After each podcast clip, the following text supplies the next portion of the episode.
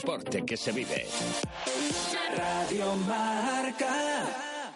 Radio Marca Valladolid, 101.5 FM, app y radiomarcavalladolid.com.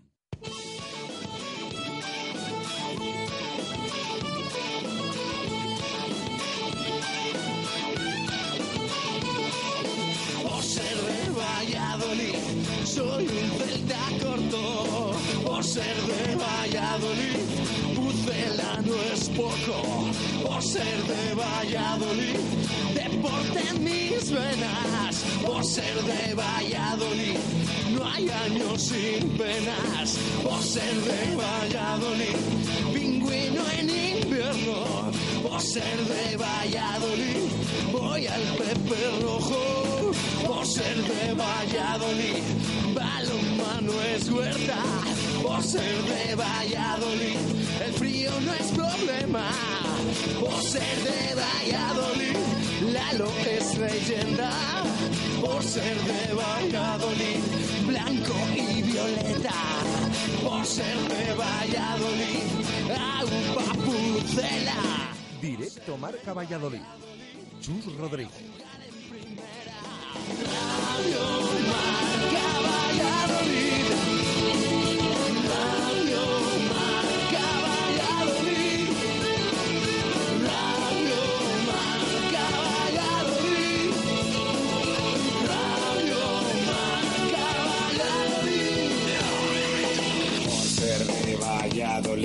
Un triple es más triple en Pisuerga.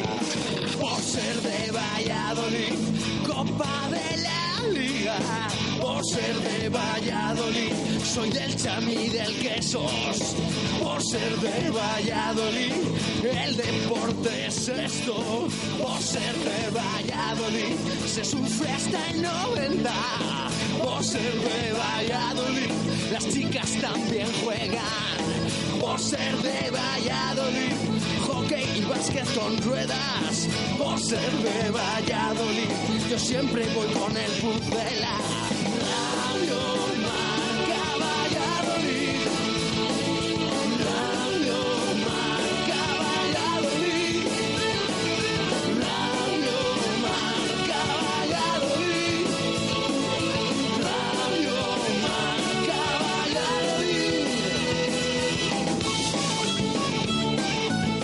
Una ocho minutos de la tarde en este martes 18 de septiembre de 2018 hasta las 3 aquí en Radio Marca. ¿Escuchas?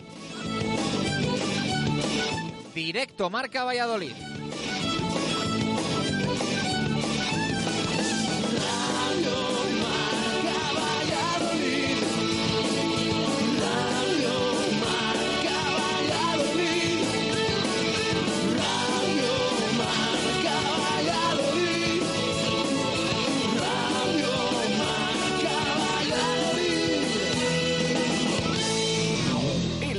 En Valladolid es Justo Muñoz. Todo el calzado, de todas las marcas. Y en Ruta 47 en Montero Calvo, fútbol y running. Justo Muñoz, Teresa Gil, Río Shopping y tienda oficial del Real Valladolid en calle Mantería. Tu tienda de deportes es Justo Muñoz. Abrimos la puerta de este directo Marca Valladolid de martes con Venador, especialistas en la instalación y mantenimiento de puertas automáticas. En Venador somos especialistas en la instalación y mantenimiento de puertas automáticas. Más de 20 años de experiencia en el sector y más de 5.000 clientes avalan la profesionalidad y entrega de un equipo de grandes profesionales. En Venador trabajamos con las marcas más prestigiosas del sector, calidad y durabilidad aseguradas. Especialistas en automatismos, barreras, puertas de garaje seccionales y puertas metálicas. Líderes en el servicio a comunidades e industria con mantenimiento y servicio técnico en Valladolid 24 horas. Venador 983 40 39 02 y venador.com.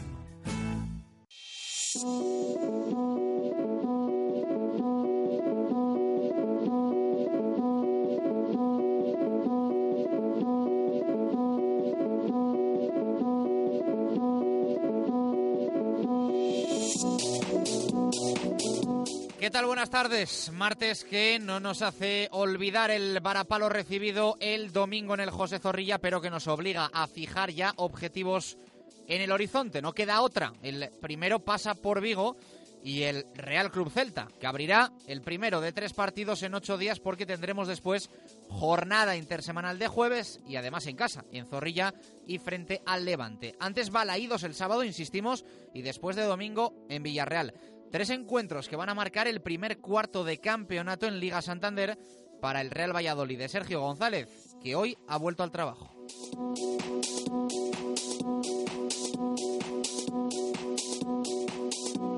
Lo ha hecho después de descansar ayer y sin grandes novedades. Fuera Daniel Verde y Joaquín Fernández, que tampoco estarán en la quinta jornada y al margen un día más. Luis Sánchez, ya es lo habitual. Tratamiento además para Leo Suárez, si bien todo esto nos lo detalla en unos minutos Jesús Pérez Baraja. Mañana miércoles proseguirá el trabajo, el jueves rueda de prensa de Sergio y el viernes convocatoria y viaje a tierras gallegas para afrontar el encuentro frente a los de Mohamed a partir de las 4 y cuarto de la tarde del sábado.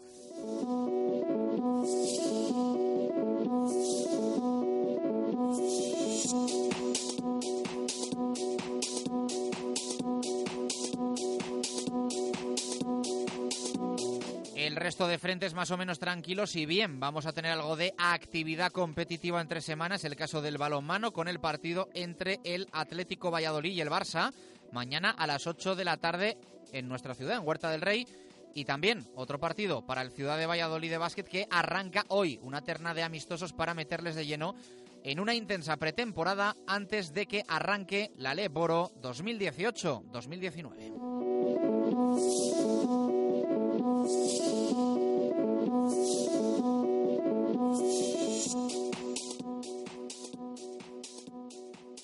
Deporte en Valladolid es Justo Muñoz. Todo el calzado, de todas las marcas. Y en Ruta 47 en Montero Calvo, fútbol y running. Justo Muñoz, Teresa Gil, Río Shopping y tienda oficial del Real Valladolid en calle Mantería. Tu tienda de deportes es Justo Muñoz.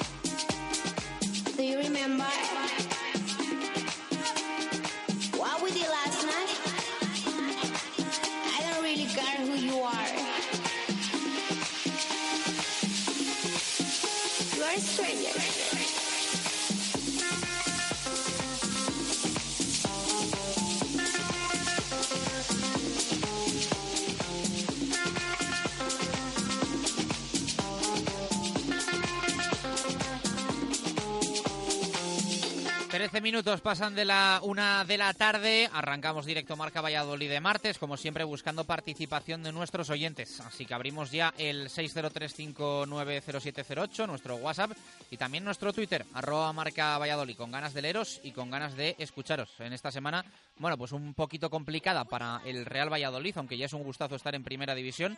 Lo que queremos es pelear, evidentemente, y que el Real Valladolid se salve, pero la realidad innegable es que esta semana la vamos a pasar en puestos de descenso a Liga 1-2-3. Esperemos que el sábado haya victoria, sorpresa, en Balaídos frente al Celta y salgamos de esa zona roja, de esa zona baja en la que ahora está el equipo de Sergio González. En nada, en menos de un minuto lanzamos esa pregunta para nuestros oyentes hoy de tema de pura actualidad. ¿Tu móvil se ha roto? Mega Reparación Express. Arreglamos tu móvil en menos de una hora. ¿Pantalla rota? ¿Teclas que no funcionan? ¿Software que falla? Somos los más económicos. Profesionalidad y eficacia. Mega Luisfer. Visítanos en megaluisfer.com o en calle Angustias 13. Participa con nosotros en directo Marca Valladolid. Te damos voz y voto en nuestro programa. Envía tu nota de audio vía WhatsApp y te escucharemos en directo. 603 590708.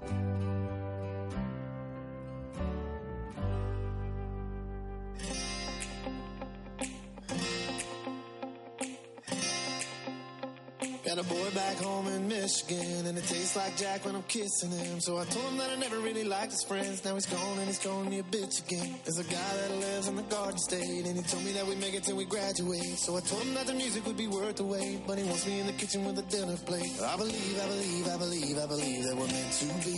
Meant to be. But jealousy, jealousy, jealousy, jealousy gets the best of me. Best of me. I frustrate, but I always make the same mistakes, yeah. Always make the same mistakes, cause I'm bad in love. Una y quince minutos eh, de la tarde. Vamos con esa pregunta. Eh, Jesús Pérez de Baraja, ¿qué tal? Muy buenas, ¿cómo estás? ¿Qué tal? Buenas tardes. No hemos hecho ningún gol en lo que va de temporada. Cuatro jornadas, cero goles para el Real Valladolid. El otro día comentábamos en la narración de Radio Marca, en marcador, le preguntábamos a David Fernández eh, cuántos equipos en grandes ligas europeas están en la, en la situación que está el, Real Valladolid y nos contaba pues que, que dos equipos, que hay dos equipos dos equipos italianos de esas eh, grandes ligas eh, europeas, el Bolonia y el Frosinone, que son los que de momento no han conseguido tampoco marcar. Eh, no lo había hecho el Stuttgart en Alemania hasta esta jornada, pero marcó tres goles, así que el Real Valladolid es el negativo representante español en este sentido y dos en, en Serie A, en el calcio italiano. Y también estaba ese dato que dábamos ayer, eh, creo que era Opta, ¿no? El que lo había puesto.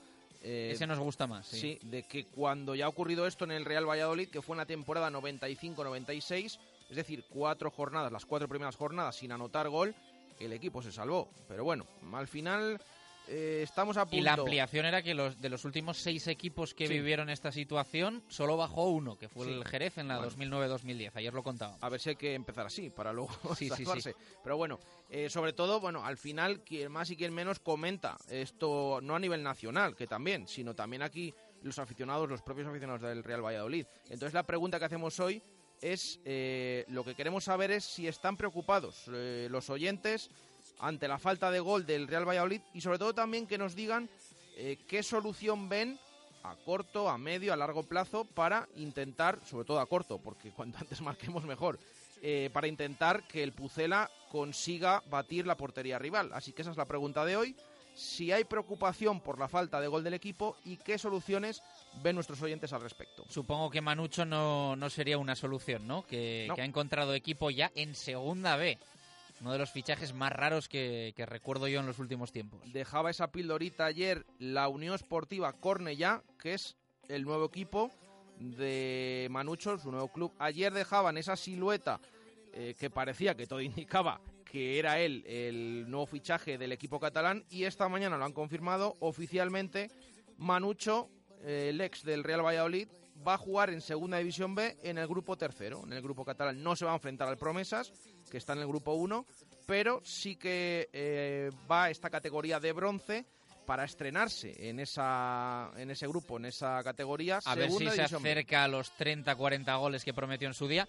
Eh, hay quien dice, no sé si tú opinas así, que a Manucho le puede ir muy bien la segunda B por eso de balones largos, juego por arriba, no sé si coincides. Eh, puede ser que sí, pero fíjate que precisamente el grupo 3 eh, ¿Es el de más calidad? mm, no es el de... Bueno, hay algún equipo que quizás sí, pero eh, precisamente esto de los balones largos, de Sí. pelea, de lucha, quizás es más del grupo 2, Ajá. del grupo 1, el 3 y el 4 ya es, eh, son diferentes, pero bueno, al final estamos hablando de Segunda División B. Eh, un equipo, el Cornellá, que ya lleva alguna temporada que otra en esa división de bronce, así que vamos a ver eh, qué hace Manucho. Eh, no lo vamos a repasar todos los lunes como hacemos con los cedidos, porque ya no está en el Real Valladolid, pero bueno, es curioso eh, que un ex también habrá que estar pendiente de a ver cómo le va en su nueva andadura en este equipo de segunda. A mí me sorprende que no haya encontrado, yo, yo desconozco cómo está Manucho, ¿eh? pero que no haya encontrado nada en, en segunda división. Es cierto que el año pasado jugó muy, muy poco con el Rayo, creo que fueron eh, nueve presencias y todas desde el banquillo, mm, pues temporada prácticamente eh, fantasma para Manucho.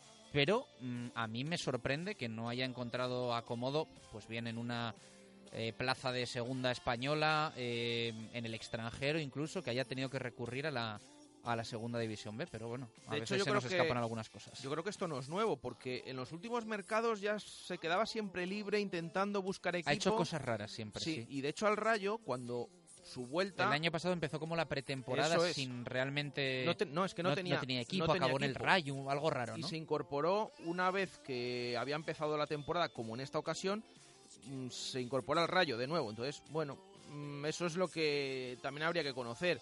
qué opciones ha tenido, si se ha decantado por esta. Bueno, se entiende que en segunda no ha tenido, si se ha ido a segunda vez, pero eh, sí que es verdad que no es algo nuevo, porque en, las últimos, en los últimos mercados siempre ha estado ahí que se ha quedado sin equipo, esperando hasta última hora y de hecho al Rayo, como decimos, volvió una vez iniciada la temporada, o al menos parece que se esperó y luego volvió. Así que en esta ocasión lo que ha hecho, disputadas ya cuatro jornadas en Segunda B, ha firmado por ese equipo, el Cornellá, que compite en el grupo 3, en el grupo de catalanes, valencianos y baleares. Bueno, pues eso en Segunda B. En Primera podríamos decir que se ha producido, entre comillas, el primer fichaje para la temporada 2019-2020. Cosas raras, el fútbol va cambiando. Eh, ha llegado a un acuerdo de traspaso preferencial la Sociedad Deportiva Huesca con el Villarreal por el jugador Gonzalo Melero que la temporada pasada estaba en segunda división, que hizo un temporadón a las órdenes de, de Rubi, que es un grandísimo jugador. Y bueno, pues han llegado a ese acuerdo Huesca y Villarreal para eh, traspasar a Melero a partir del 1 de julio de 2019. Un poco la lectura que se hace del comunicado de la Sociedad Deportiva Huesca es que Melero va a jugar en el Villarreal si nadie paga más que el submarino a la Sociedad Deportiva Huesca por el, por el jugador. Así que vamos a ver si hay cambios, pero eh, todavía en el mes de septiembre.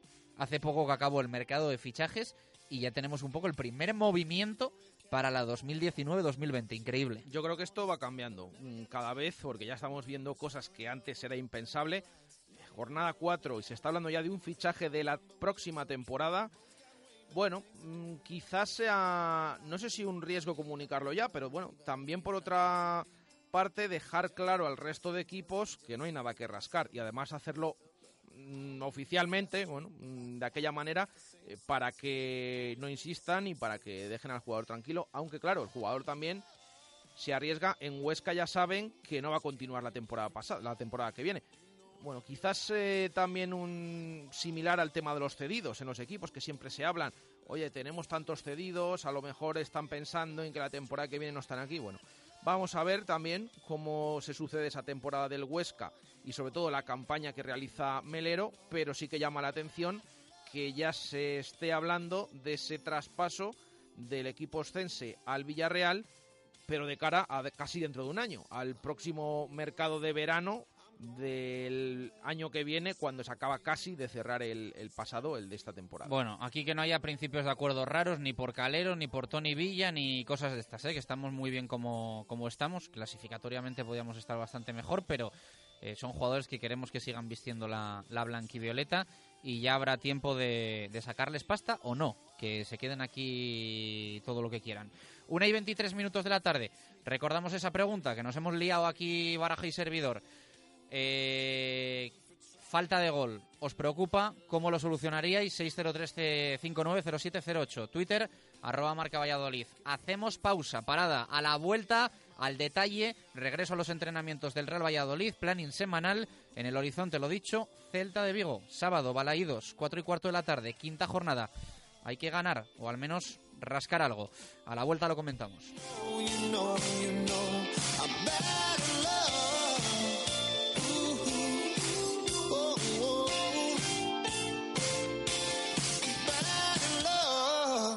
Radio Marca Valladolid, 101.5 FM, app y radiomarcavalladolid.com.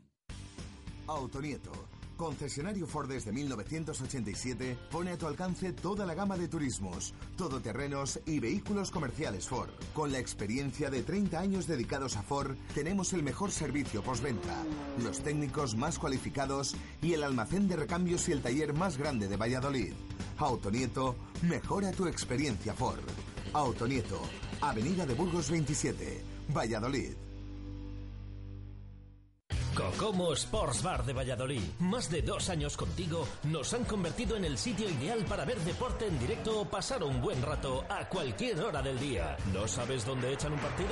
En Cocomo Sports Bar lo tenemos todo. Puedes elegir caña de rubia o tostada. Siempre te ponemos tapa, pidas lo que te pidas. Y con ambientazo los fines de semana por la noche. Y ahora también hamburguesas, raciones y bocatas. Cocomo Sports Bar, pasaje de la calle Barbecho. Evite humedad Calidades en la fachada. No espere más. Instale canalones de aluminio, sin juntas, sin soldaduras, sin fugas, sin obras ni andamios. Decocanal se lo instalará en un plazo de 24 horas. Durante este mes con un descuento del 20%. Decocanal. Pídanos presupuesto sin compromiso. Y si lo desea, financiamos el 100% de su instalación sin bancos ni papeleos y con la máxima garantía. Pida su presupuesto gratuito en www.decocanal.es o en el teléfono 983 500 878. Repetimos, 983 500 878. ¿Te apetece comer unas estupendas raciones y unos exquisitos platos en un lugar fresco y tranquilo? Ven a la terraza del estribo y disfruta en nuestro patio interior, sin calor, sin agobios. En el estribo encontrarás ese sitio que buscas en verano para tomar algo y probar nuestra cocina. Refrescate en Taberna El Estribo, calle Paraíso 2. Cambia de muebles, cambia de vida, cambia colchones, tu mesa y tus sillas. Cambia de muebles, cambia de movida, llega el tifón que te cambia la vida. Tifón Hipermueble en Valladolid, Polígono Industrial Soto de Medinilla junto a Azucarera Acor. Y ahora, nueva web. Entra en tifón.es y alucinarás. Radio Marca Valladolid, 101.5 FM, app y radiomarcavalladolid.com. Directo Marca Valladolid. Chus Rodríguez.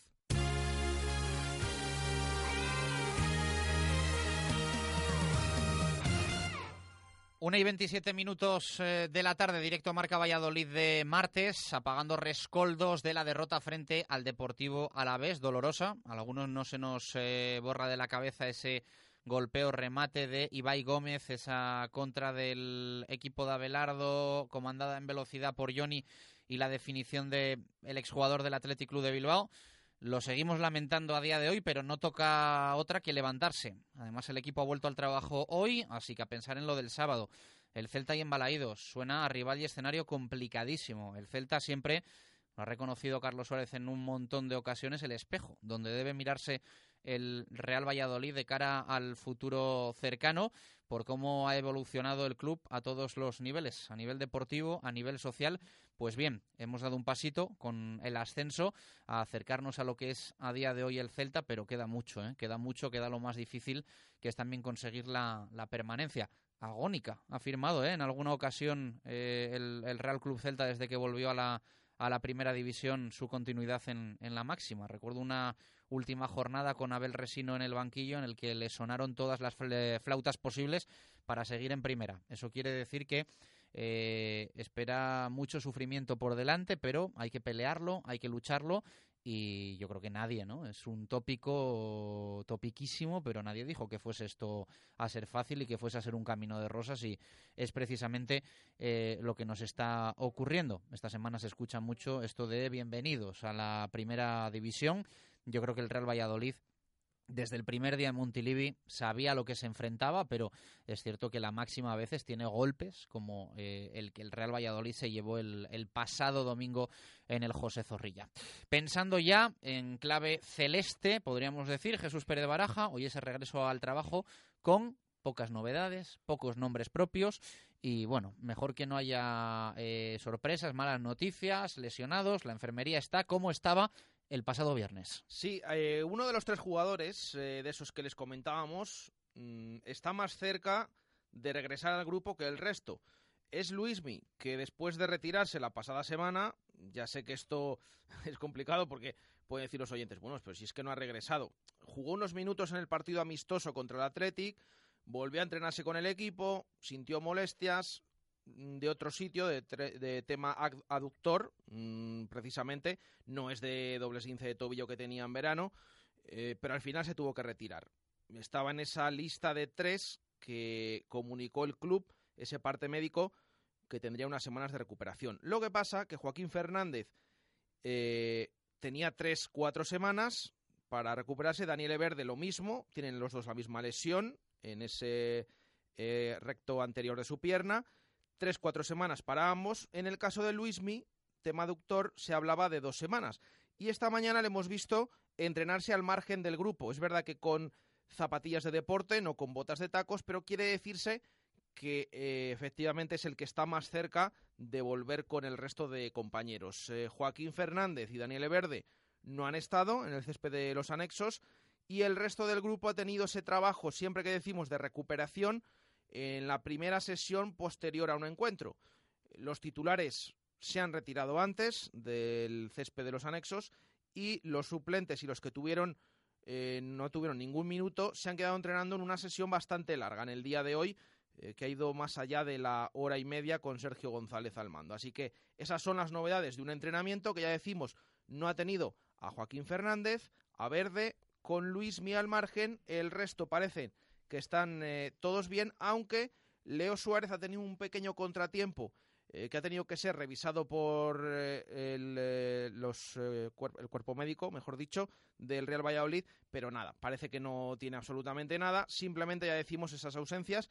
Hoy mucha presencia de canteranos, ha estado Miguel, ha estado Yardel, el delantero que fichó a última hora el Real Valladolid, bueno, a última hora no, como el tema de Manucho, empezada ya la temporada, estaba libre, eh, ha estado también Salisu, Samu Pérez y Alberto Gil, que este sí que no era eh, habitual en esos entrenamientos. Bueno, pues esos cinco canteranos han estado hoy a las órdenes de Sergio, ya decimos, con esas ausencias de Joaquín Fernández, de Verde, y el trabajo de Luis al margen, que quizás para la próxima semana ya esté incorporado al grupo. ¿Cómo están los ánimos? ¿Qué caras has visto? ¿Qué has detectado? ¿Cuerpo técnico?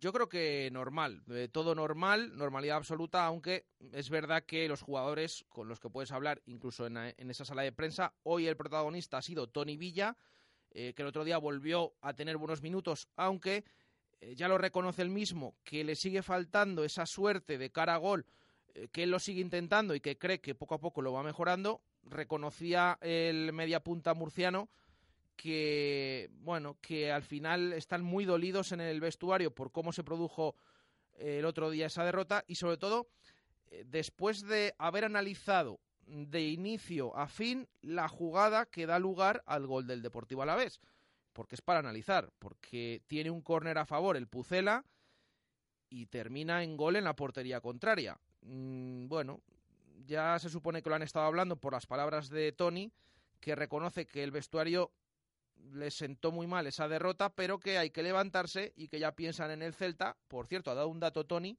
que lo hablaremos supongo durante toda la semana. Es decir, que ya lo tienen en mente, que conocen perfectamente al rival, que no va a ser nada fácil. Está bien que ya piensen en el Celta em, y ha reconocido que es eh, uno de los equipos que no ha perdido en su terreno de juego en el año 2018.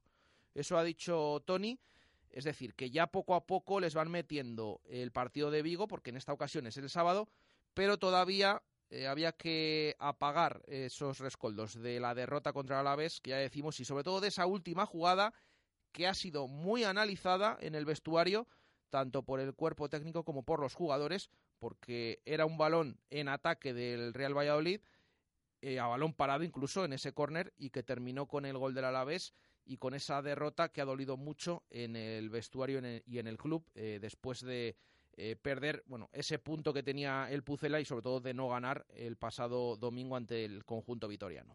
Bueno, eh, el Celta, que es el próximo rival, va a tener un poquito menos de descanso que el Real Valladolid.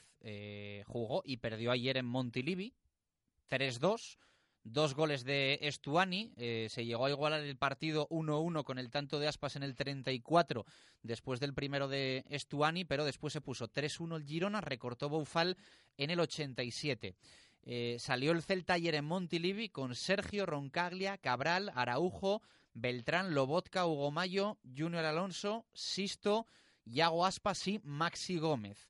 Eh, expulsado Cabral, que se pierde el partido frente al Real Valladolid. Vio la roja en el encuentro de ayer eh, Gustavo Cabral y no va a poder estar el próximo sábado. He de decir que algún aficionado del Celta en las redes sociales celebraba la expulsión de Cabral por el hecho de que no vaya a estar el próximo sábado, así que no sé si tomarme esta roja como algo positivo o como algo negativo. Eh, la realidad es que el Celta eh, va a afrontar el encuentro como tercer clasificado, siete puntos, es el balance del equipo del turco Mohamed, que mm, evidentemente tenía ayer la ambición de asaltar la segunda plaza, igualarla al menos con los 10 puntos del Real Madrid. Pero finalmente 7, que es un buen botín, el mismo que tienen Español, Getafe el propio Girona o el Deportivo Alavés. Dos para el Pucela, esos dos empates evidentemente nos daría la vida ganar el, próximo sábado en Balaídos. Y es curioso porque la derrota ayer del Celta eh, se produce, como se comentaba, se ha comentado durante anoche y durante el día de hoy en Vigo, con las armas que suele utilizar precisamente el equipo del Turco Mohamed, porque eh, los goles también del Girona llegaron bastante a balón parado, que precisamente se le da muy bien al Celta. Entonces, bueno, quien más y quien menos, ya vemos en, en primera que siempre se dice que en segunda división es muy importante esas jugadas a pelota parada, pero también en primera división te dan puntos. Y precisamente ahora que el Pucela eh, vemos que tiene problemas para marcar, quizás eh, también debería aprovecharlas, no como las del otro día, que alguna de las faltas, sobre todo la que tiró Ibi, después de discutir con Oscar Plano de quién la lanzaba, desde luego que estuvo muy por debajo de lo que se esperaba. Eh, vamos a ver, el Celta es complicado, va a tener esa baja de Cabral en la defensa y el partido es el sábado. Es verdad que decimos que el Pucela jugó el domingo, el Celta el lunes. Bueno, dentro de nada, casi casi, ya va a hablar Sergio en esa previa, porque esto es así, 48 horas antes. Va a hablar el jueves, pasado mañana, el encuentro que es el sábado 4 y cuarto de la tarde en Balaídos, un campo que precisamente no se le suele dar bien al Pucela, también hablaremos de esto durante toda la semana.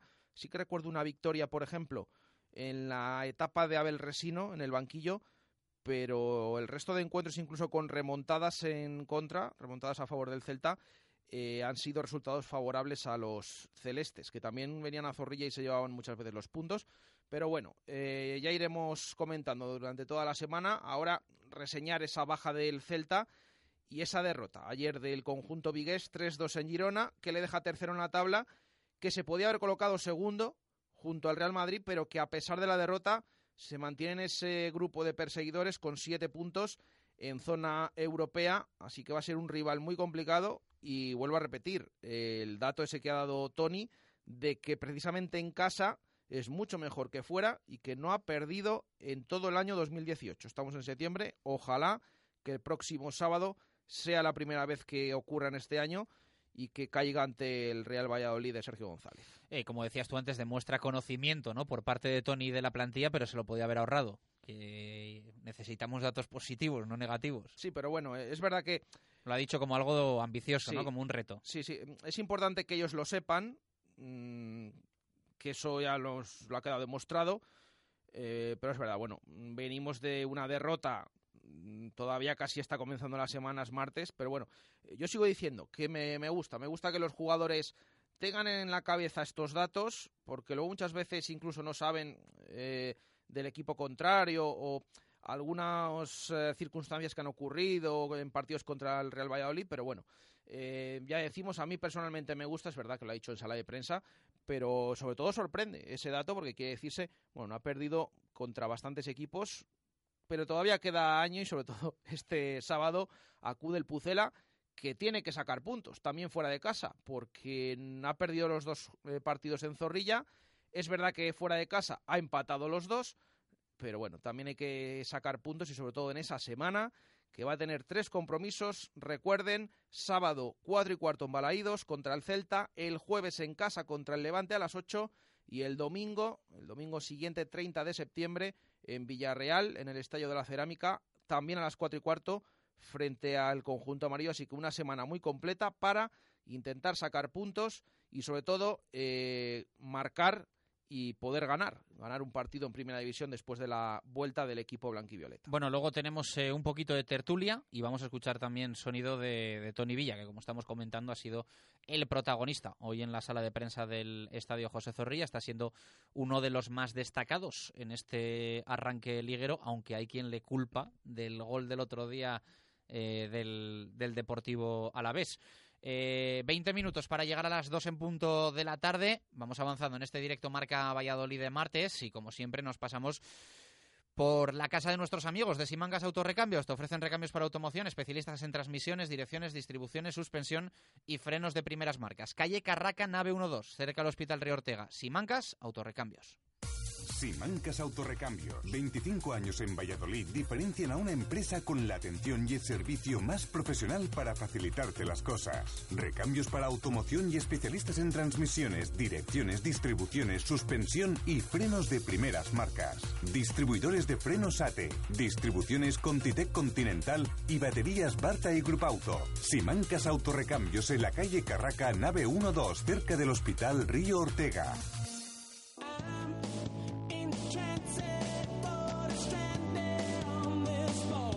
En directo Marca Valladolid repasamos las competiciones de la Fundación Eusebio Sacristán.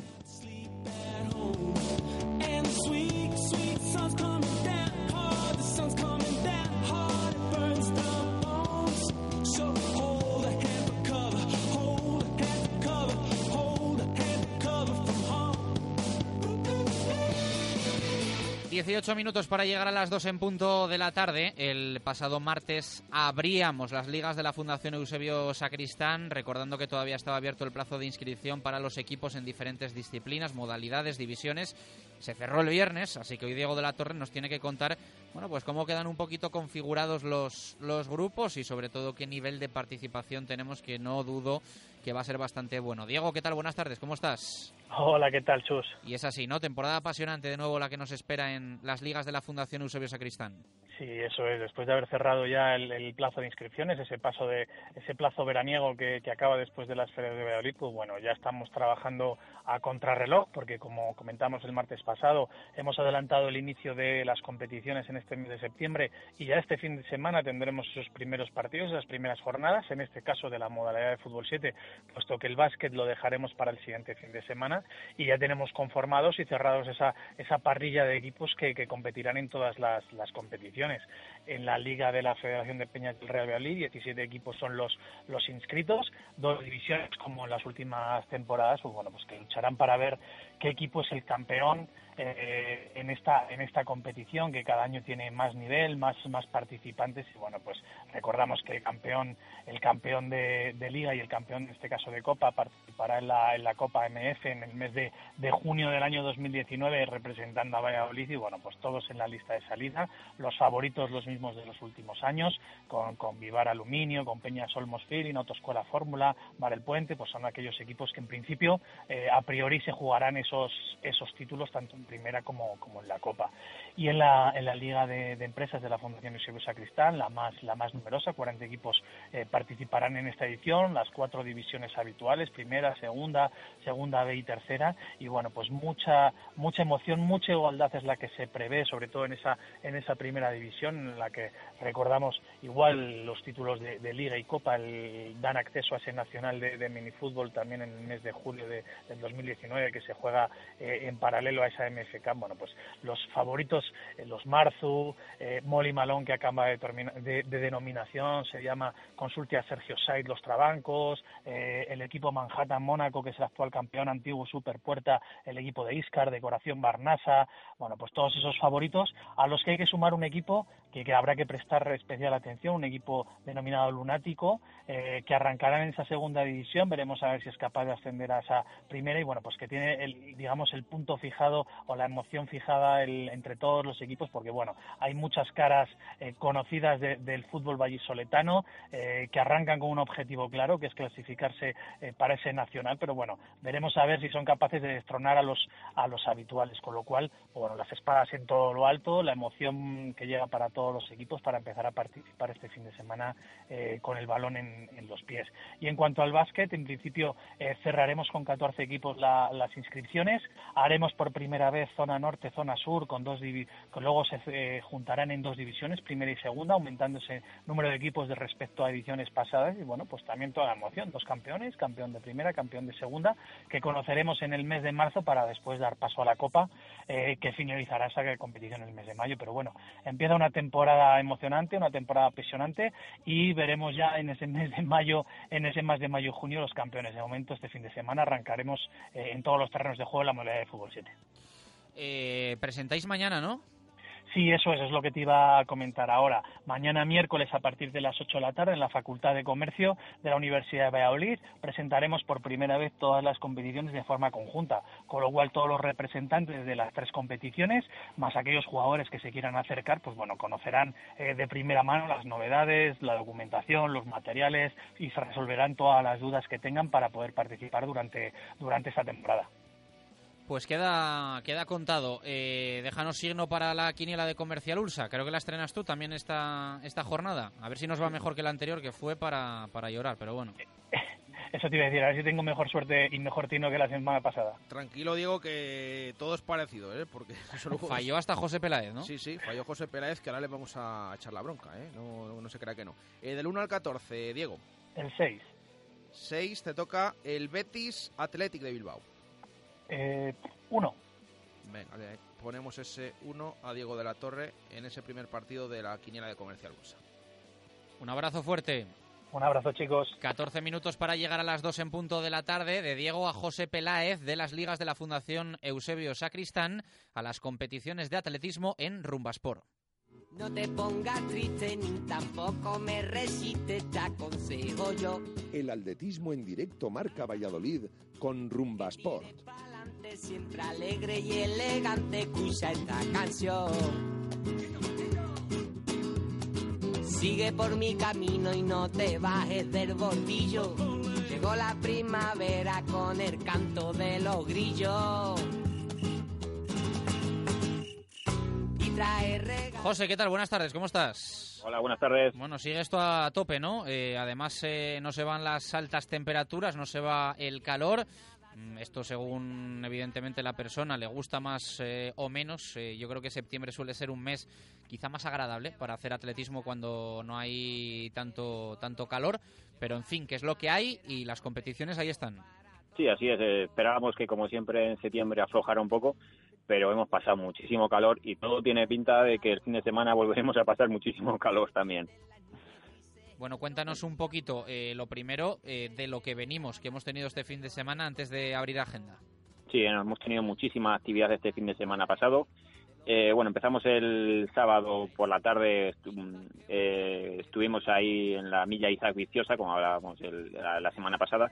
Bueno, indicar, bueno, muy buen ambiente en la, acera Recoletos y, y las victorias fueron para Lidia Campo en la categoría femenina, un- burgalesa, y la masculina, pues eh, el máximo favorito era Daniel Arce y se llevó la prueba de calle, desde principio a fin se, se la llevó.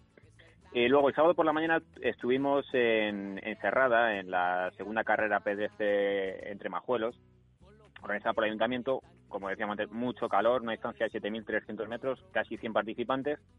Y bueno, los vencedores fueron Jonathan Rivera del, Salaman- del Salmántica Triathlon Club y un independiente, en este caso, Cristina Pérez en la categoría femenina. Eso en cuanto al sábado. El domingo seguimos corriendo, entre, en este caso, entre viñas. Muchísimo calor el que se sufrió allí en, Cubillas de Santa Marta, organizado por la Diputación junto a entidades como Alimentos de Valladolid y, y las di- diferentes denominaciones de origen. En las do- dos distancias que había, en la larga, eh, sobre 11 kilómetros casi y medio, pues la misma tónica que en las pruebas del 2017 y en el circuito de las leguas. El, el atleta del Giralda Sport, Rubén Sánchez, se llevó la victoria. Y en la categoría femenina, pues una vez más, Alicia Diago del Trotaventeño, que, que no tiene no tiene quien, quien la suple un poco. Y en la distancia corta, pues de sobre 4.500, la victoria fue Elías Abril. Siempre decimos que, que nosotros nos gusta trabajar mucho la cantera y Elías Abril viene corriendo con nosotros desde que era desde que era Levín. Entonces, pues bueno, para nosotros surgió un- pues, mucha alegría verle, verle vencer ahí en, en la prueba en la prueba corta. Es una atleta de la atletaria viciosa. Y en cuanto a la categoría femenina, pues la, la victoria fue para Silvia Gonyañez del, del, del club Ojanco. Eso en cuanto a correr. En cuanto a bicis, pues tuvimos doblecita. En Campaspero la, la marcha BTT Corazón de Piedra, donde los más rápidos fueron Francisco Herrero del Carbonero Bike y Raquel Tapias de la Peña Ciclista Campaspero, ahí local. Y en Nava del Rey, por la tercera crono por equipo Rancio Bike. Los más rápidos fueron en la categoría masculina un club que se llamaron Los Ansias y en la categoría femenina pues el Johnny Bike Club. Eso es lo que hemos tenido el, el fin de semana pasado. Mucha actividad. El próximo fin de semana al revés. Se paraliza todo. eh, es un fin de semana especial. Es el, el fin de semana de la media maratón Ciudad de Valladolid. 30 ediciones.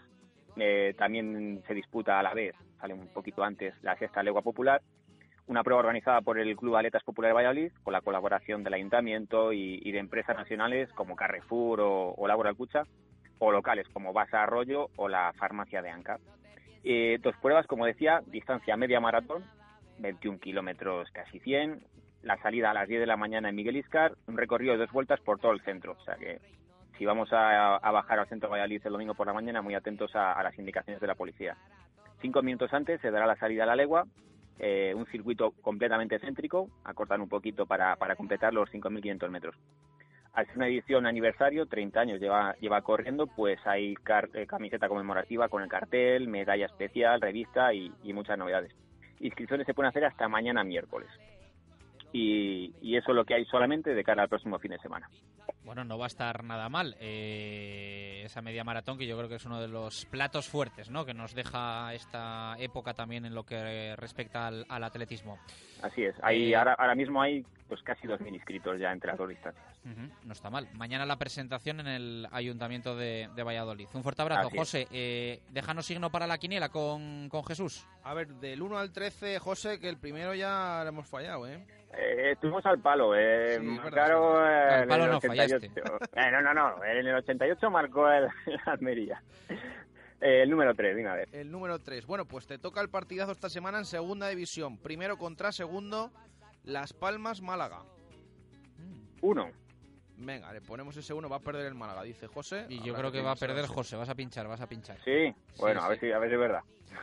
Un abrazo fuerte. Venga, saludos, hasta luego. Ocho minutos para llegar a las dos en punto de la tarde. Hablamos un poquito de pádel.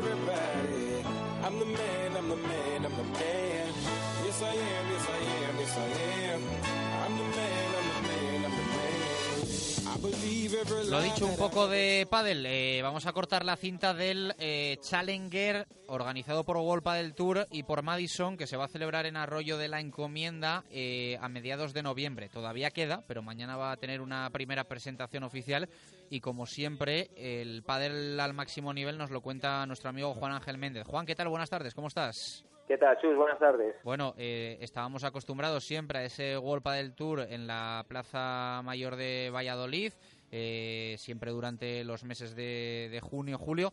Eh, vamos a tener un anticipo y no sé si su hermano pequeño, si lo digo correctamente, este Challenger en Arroyo de la Encomienda, tanto en la Plaza de Toros como en el eh, club eh, mm, de allí de la, de la localidad, ¿no?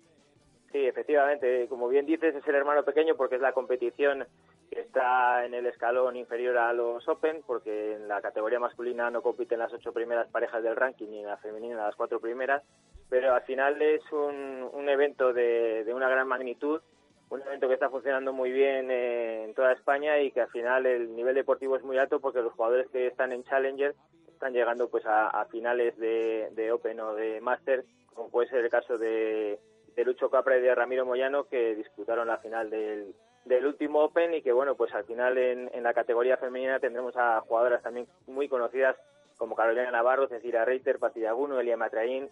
Y bueno al final eh, ha sido un trabajo duro con, con el Ayuntamiento de Arroyo, Golpa del Tour y Madison para poder llevar un Challenger por primera vez a Castilla y León y en este caso a la vecina localidad de Arroyo, que bueno, como tú bien dices, también es un poco complementario al, al Open de Valladolid para que la afición vallisoletana, que como sabéis es muy exigente y es muy muy apreciada a nivel nacional, pues disfrute también en la última parte del año de los mejores jugadores del mundo.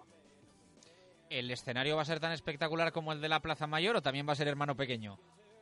A ver, el, escenario es incomparable la Plaza Mayor, pero vamos a tener un, un, recinto tan espectacular como la Plaza de Toros. Te puedo decir que es la primera vez la historia que un Challenger de World del Tour se hace en un recinto como la Plaza de Toros de, de Arroyo de la Encomienda, con capacidad para más de 2.500 personas y un montaje pues que no, no tendrá nada que envidiar a cualquier Open que se hace a nivel nacional en cualquier polideportivo. Efectivamente, la Plaza Mayor de Valladolid es pues el Roland Garros o, el Wimbledon no del, del mundial y estamos hablando de un montaje diferente, un montaje indoor, pero en una instalación espectacular como es la Plaza de Toros y, bueno, estamos convencidos de que va a ser un éxito en todos los sentidos. Bueno, eh, ese chiste tan habitual ¿no? de las eh, dos estaciones, la de bus y la de trenes en Valladolid, que es una realidad. En verano con el Golpa del Tour hablamos de calor, 12-18 de noviembre vamos a ver el frío que hace en, en Arroyo. Eh, yo creo que ya vamos a tener temperaturas bajas, así que va a ser pues inclemencias diferentes para, para los jugadores contra las que tendrán que, también pelear. Vamos a ver quién se,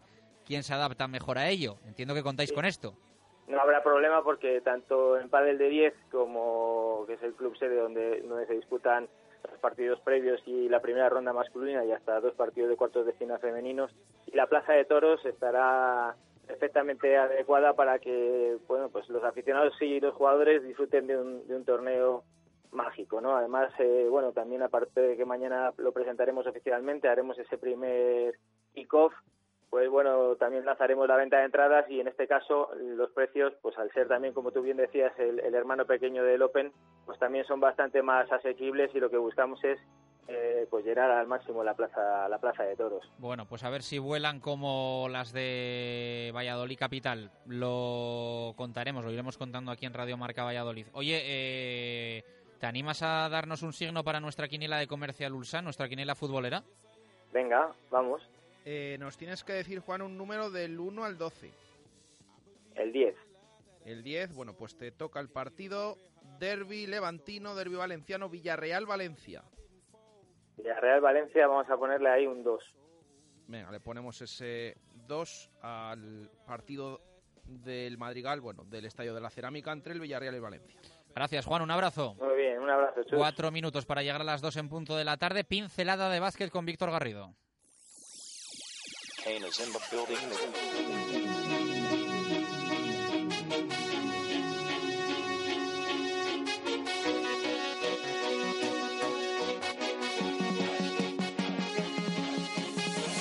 Ayer teníamos esa mini crónica de la derrota en amistoso en la presentación en Pisuerga frente a los Enceon eh, Leopards. Eh, hoy contamos ya encuentro frente al que va a ser rival directo. Garrido, ¿qué tal? Buenas tardes, ¿cómo estás? ¿Qué tal? Muy buenas. Sí, de hecho va a ser el principal favorito al ascenso, parece, en esta Liga Leboro. Retabet Bilbao Basket, el equipo bilbaíno recién descendido eh, de la Liga CB, que no obstante llegará aquí a Cigales, que es donde se disputará el encuentro hoy a las ocho y media llegarán eh, los vascos con bastantes bajas, además importantes. Eh, no estarán Edu Martínez, eh, no estará Thomas Schreiner, jugador de ACB ex de San Pablo Burgos, con lo cual dos pilares bastante básicos para el equipo dirigido por Alex Mumbrú, es jugador recientemente retirado de las canchas, con lo cual también ese aliciente en el banquillo, pero como tú bien decías, perdón, eh, partido ya para comprobar exactamente el nivel de este Carramimbre, porque recordamos el primer partido se disputó contra CB La Flecha, equipo de Liga EVA, el segundo derrota contra los Encen Leopards, equipo de un presupuesto muchísimo mayor al Carramimbre Ciudad con lo cual esta será realmente la primera de, eh, piedra de toque eh, con la que se pueda medir exactamente eh, cómo están los hombres de Paco García, aunque como bien decimos con, con esas bajas. El partido se disputará hoy a las ocho y media en el Polideportivo Municipal de Cigales. Eh, es el primer encuentro de una semana bastante intensa, como comentábamos ayer. Jueves será turno de medirse a Oviedo, el sábado contra Palencia en las semifinales de la Copa Castilla y León, con lo cual, eh, como vemos, partido, día de descanso, descanso sin partido me refiero porque entrenar, entrenan igual, así que una semana bastante dura, semana clave en esta pretemporada en la que podremos comprobar hoy cómo se encuentran también eh, Mike Torres, Bradley Hayes, que como veníamos comentando vienen arrastrando molestias en estas últimas semanas, en estos últimos partidos que no han podido tener la participación que quizá desearan tanto él como Paco García. Así que vamos a ver, vamos a comprobar si siguen también a ese buen nivel Jonathan Cazadi y Carlos Novas, que están eh, causando sensación en esta preparación del Carramimbre un eh, Sergio Lafuente, Alvarado, que también están a, buen nivel como acostumbran. Así que vamos a ver, vamos a ver qué nos depara ese encuentro de hoy contra Retabet Bilbao Basket. Como decimos, eh, si no principal candidato al ascenso, también podríamos incluir ahí a Real Betis Energía Plus. recién ascendido también de ACB, por supuesto, eh, sí que igualmente uno de los cocos, uno de los equipos eh, llamados a dominar esta, esta Liga Leboro. Bueno, pues mañana contaremos cómo le ha ido al eh, Ciudad de Valladolid frente a este, como dice Víctor Garrido, gran favorito para recuperar Vitola de conjunto ACB. Un fuerte abrazo, gracias. Un abrazo. Dos en punto de la tarde. Venga, clavamos la hora Menade en Radio Marca Valladolid en este martes 18 de septiembre de 2018.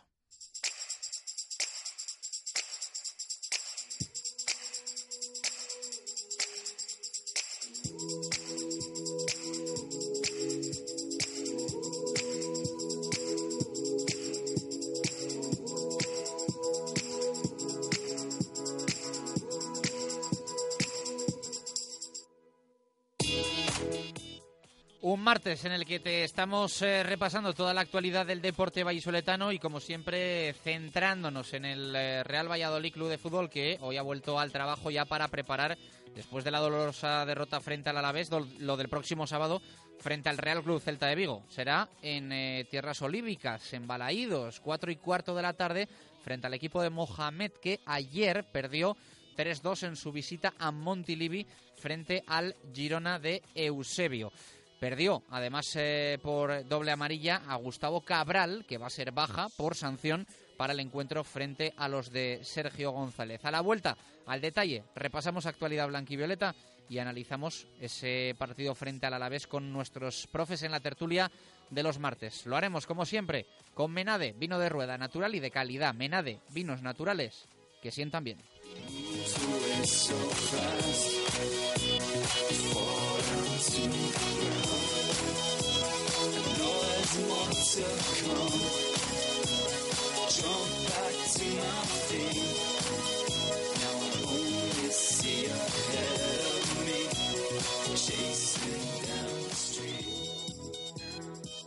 Radio Marca Valladolid, 101.5 FM, app y radiomarcavalladolid.com.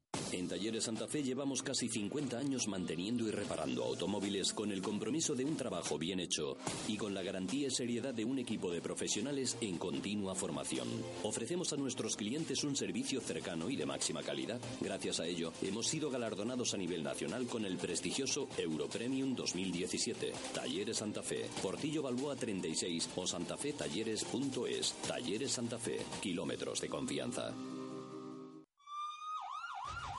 En Cerámicas Níver estamos mejorando nuestras instalaciones. No desaproveche la ocasión de tener los mejores precios en cerámicas y baños con el mismo servicio y trato de siempre. Cerámicas y baños Níver, la mejor calidad a unos precios inigualables. Cerámicas y baños Níver, calle Pirita, esquina con aluminio en el polígono San Cristóbal. ¿Necesitas dinero en efectivo rápido? En Sesión Continua Vídeo nos traes tu móvil, tablet o consola. Te la valoramos y te la compramos en el acto. Además, si quieres, lo puedes recuperar durante el mes. También vendemos al mejor precio. Ven a comprobarlo. Sesión Continua Vídeo. López de Rueda, esquina Tirso de Molina en La Rondilla. Abrimos todos los días del año. Comercial Ulsa. Renovación total de nuestra boutique laboral. Nueva gama Helly Hansen con las últimas novedades de su catálogo. Además, nueva línea de calzado de seguridad y ocio. Taller propio de impresión y bordado para personalizar cualquier prenda en industria, hostelería, limpieza, cocina y por supuesto toda la equipación en herramienta, ropa de trabajo y equipos de seguridad. Comercial Ulsa, una empresa de Valladolid y para Valladolid. En la calle Helio, polígono de San Cristóbal. Alarcón de San Martín. Llega el buen tiempo y con ello nuestra terraza y nuestra nueva carta. Tenemos nuevos platos y raciones que seguro te van a encantar. Alarcón de San Martín.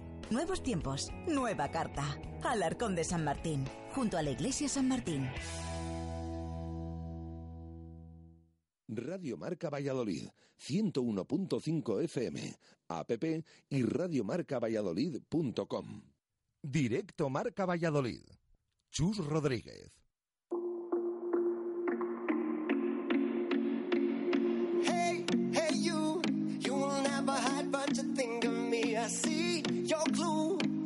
Worry, but didn't mean to be. Hey, hey, you, it's a girl and maybe she sleep at home, but I still her alone. And I said, Mama, Mama, don't be so down. I'm not that fond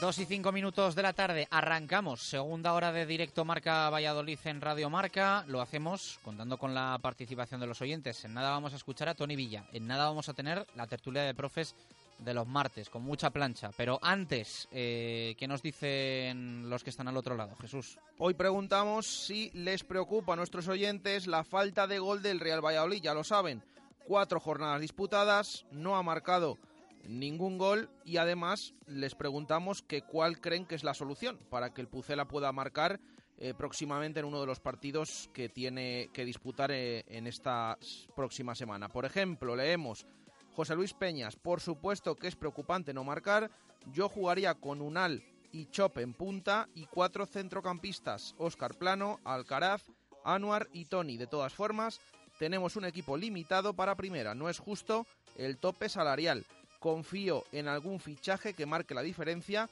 en invierno y confío en el grupo y sobre todo en Sergio González. Eh, esa era la opinión de José Luis Peñas. Eh, pasamos a la de Mario. Buenas tardes. Sinceramente me, me, preocupa mucho. No creo que el prototipo de delantero que necesita el equipo sea lo que tenemos. Un Alex grande, fuerte, un rematador.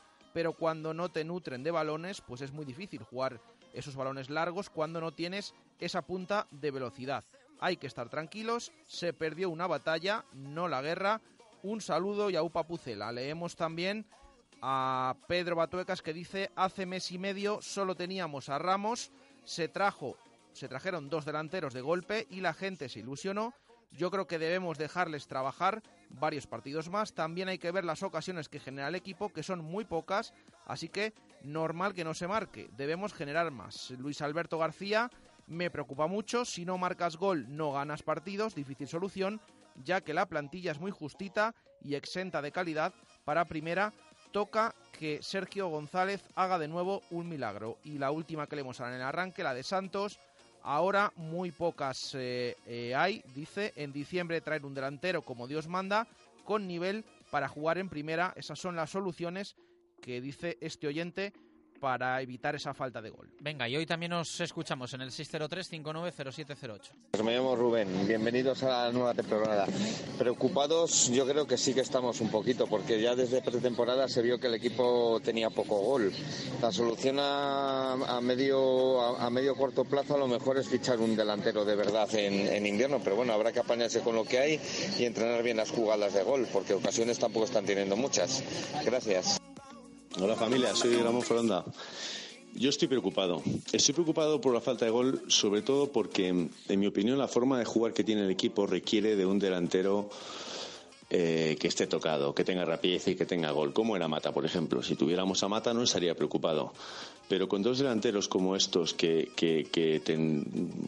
Chop tendrá oficio y, y Unal tendrá ganas, pero no me gusta ninguno, eh, realmente no no te pueden garantizar una efectividad de cara gol. Mm, yo creo que la única solución en ese momento es que juguemos con dos delanteros, porque, porque con esa forma de jugar que tenemos, que es la que vamos a mantener, conservando siempre el bloque, pues eh, no cabe otra que, tener a alguien arriba que les enchufe. No tenemos, pues ponemos a los dos. Un saludo, gracias. Buenos días, Radio Marca. Buenos días, Chu. Soy Pedro.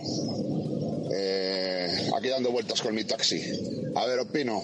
Eh, yo no estoy preocupado. De momento no creo que eh, tengamos que tener preocupación. Yo lo he visto en estos cuatro partidos el equipo bien. O sea, el equipo está bien, el equipo funciona, juega bien. O sea, yo lo veo bien. El problema que tenemos es, bueno, pues que creamos ocasiones y nos cuesta definir, nos cuesta meterlas. yo pienso que ya llegará, ya llegará. Hay que tener paciencia, seguir confiando en el equipo y, bueno, eh, un poquito de suerte, un poquito de fortuna y también eh, estoy de acuerdo con lo que dijo el otro día Sergio en la rueda de prensa. Nos falta ese último pase, ¿eh? entre líneas, ese último pase que nos habilite eso es lo que yo creo que nos hace falta también. Pero por lo demás, yo sigo confiando en el equipo. El equipo está bien, la máxima confianza en ellos y venga, por ellos, Pucela, vamos, que podemos, hombre. Hola, director Marca Valladolid, soy Cristian Vasco. Pues yo creo que va al final llegar los goles, es lo, lógico. Que no sea una cantidad como la del año pasado, eso está normal. Estamos en primera división, no en segunda. Y somos un equipo que estamos destinados a luchar por no descender, no por ascender, ni por UEFA, ni por nada de eso. Pero lo que sí que hay que mentalizarse es de que no podemos poner un doble pivote que sería caer en errores del pasado. Un error que cometió Luis César una vez tras otra el año pasado y deberíamos poner Alcaraz por Borja. A partir de ahí yo creo que creceríamos bastante. Hola, buenas, soy Angeloso. Saludos desde fuera de Radio Marca, en el Cocomo Sport Bar. Y bueno, sí que me preocupa un poco lo de gol, que no se meta, porque es que así creo que no vamos a ir a ninguna parte. Es verdad que somos el equipo menos goleador, pero si no metemos ningún gol, esto es la pescadilla que se come la cola.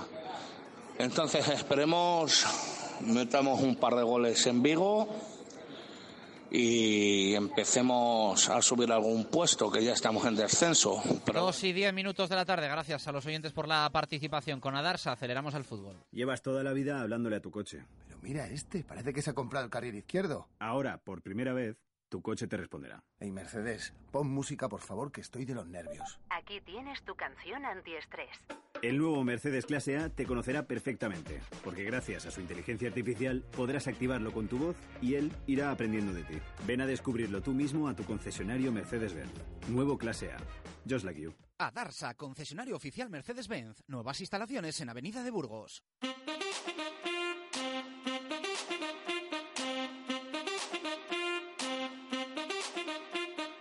Directos al fútbol. Jesús Pérez Baraja.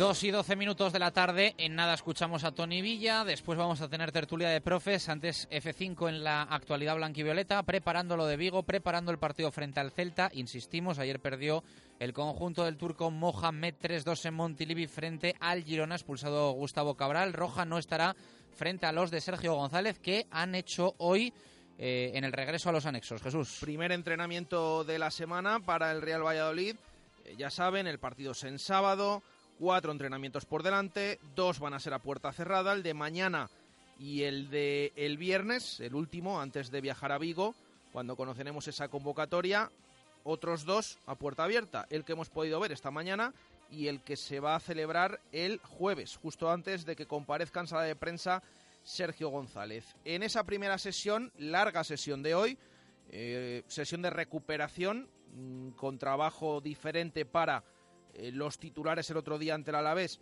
y para el resto del equipo. Se han retirado después de unos minutos eh, esos jugadores que formaron parte de ese once inicial el otro día contra el equipo de Abelardo. Y ya decimos, el resto han tenido una larga sesión eh, con ausencias, como les decíamos la semana pasada. Ausencias de los lesionados, de sobre todo los dos que tienen para más tiempo, que son Joaquín Fernández, el central almeriense, y Daniele Verde, el extremo italiano, que no han estado en los anexos, que ya saben que tiene esos problemas en el recto anterior de su pierna y que eh, van a estar alejados de los terrenos de juego más o menos 3-4 semanas, al menos es lo que nos decía el club eh, la pasada semana. El que sí que ha estado ha sido Luismi, el tercero de esa lista, que se ha entrenado al margen con zapatillas de deporte, ha estado eh, corriendo por la banda y que se supone que de los tres es el que más cerca está de volver a entrenarse con el grupo. Vamos a ver si la semana que viene eh, pudiera eh, estar con el resto de compañeros en un entrenamiento en el que ha tenido unas molestias Leo Suárez, ha sido tratado al final pero no se ha retirado en ningún momento, es decir, ha completado esa sesión de esta mañana y eh, en la cual han estado varios jugadores del Real Valladolid Promesas.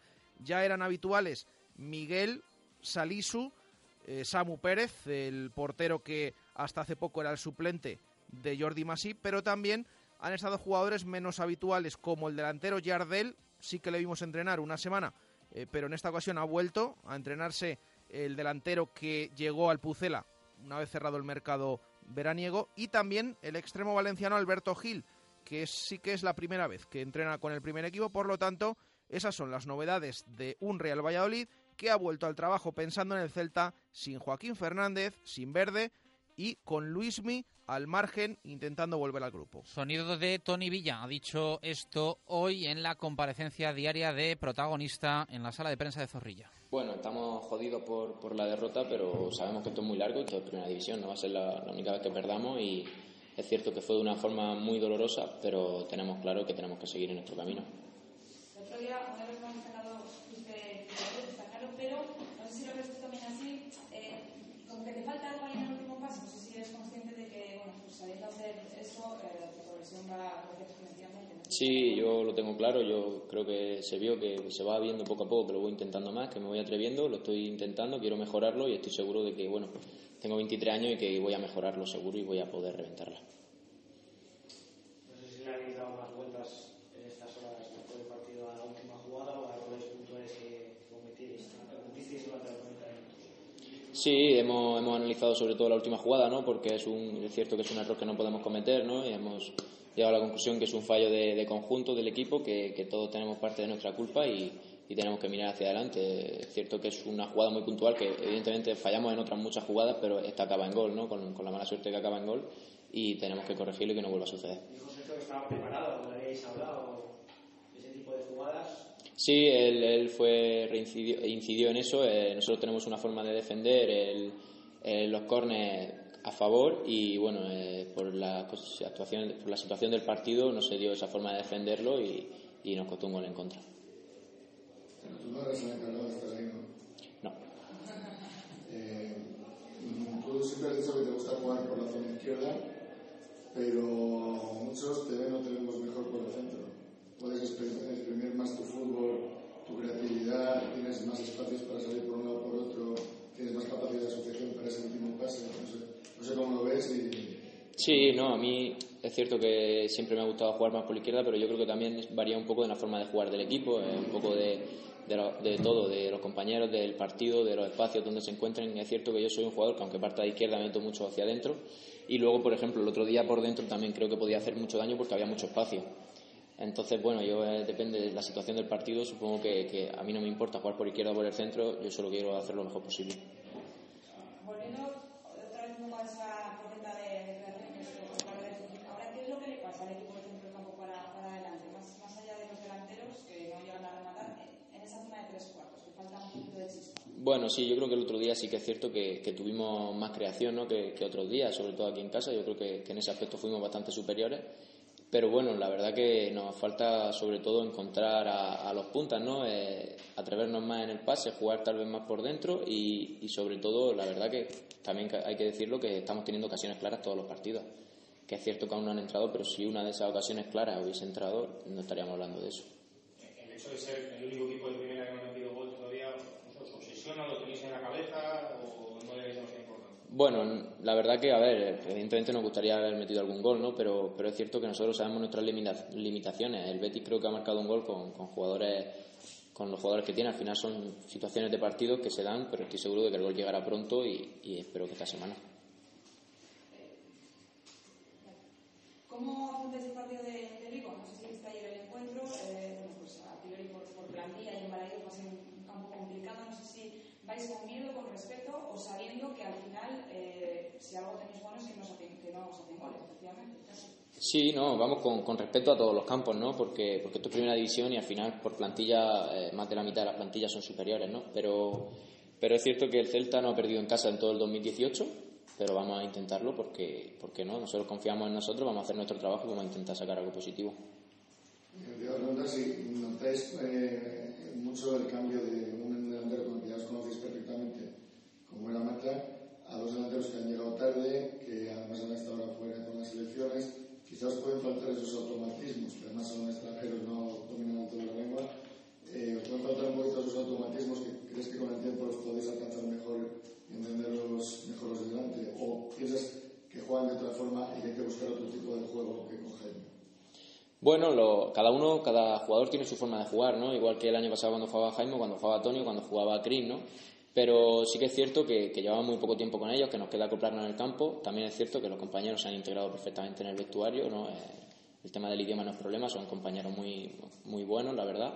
Y nos falta tal vez acoplarnos un poco, entender un poco nuestra forma de jugar en el campo, pero eso llega con los entrenamientos y con, con el tiempo. Las palabras de Tony Villa, pausa rápida, a la vuelta, Tertu de Profes de los martes.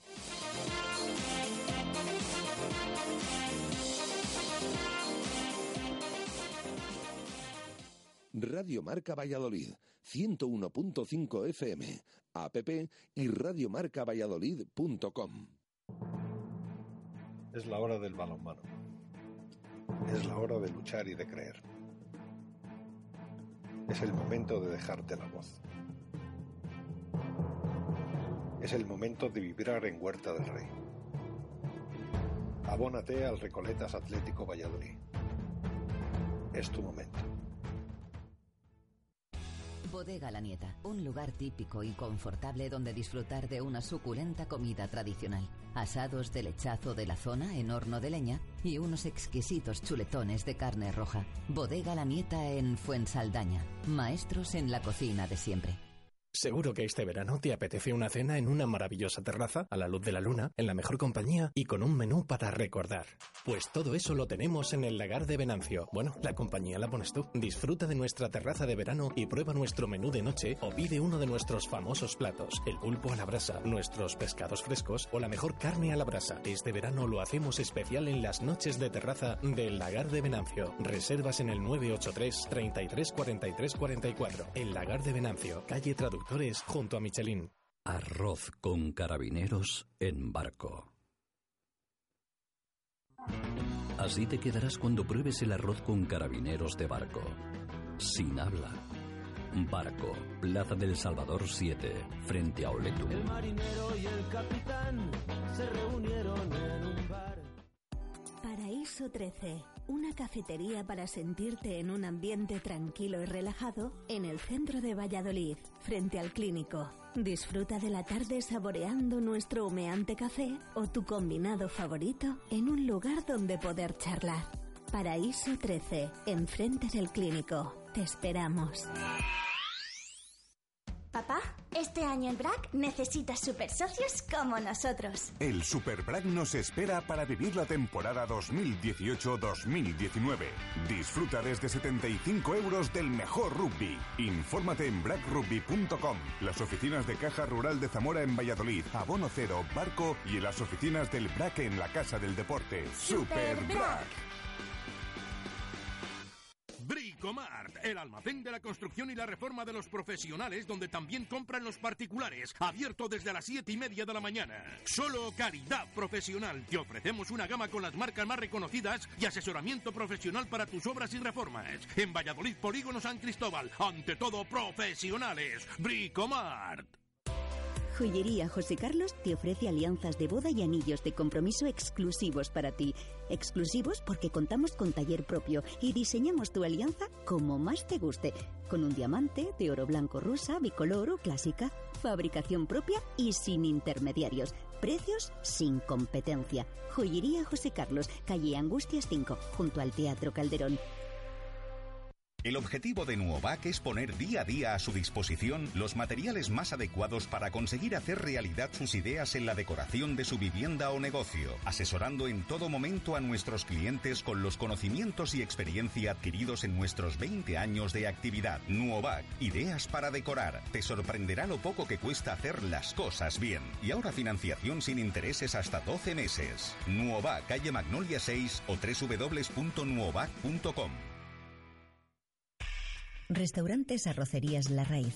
Cocina llena de sabor y sensaciones. Disfruta de los fantásticos menús diarios de La Raíz por solo 11 euros y medio. Restaurantes La Raíz. Dos locales con la misma idea y la misma cocina. Restaurantes La Raíz. Recondo 3 y ahora también en Mahatma Gandhi 4 en Las Delicias. Radio Marca Valladolid, 101.5 FM, app y radiomarcavalladolid.com. Directo Marca Valladolid. Chus Rodríguez.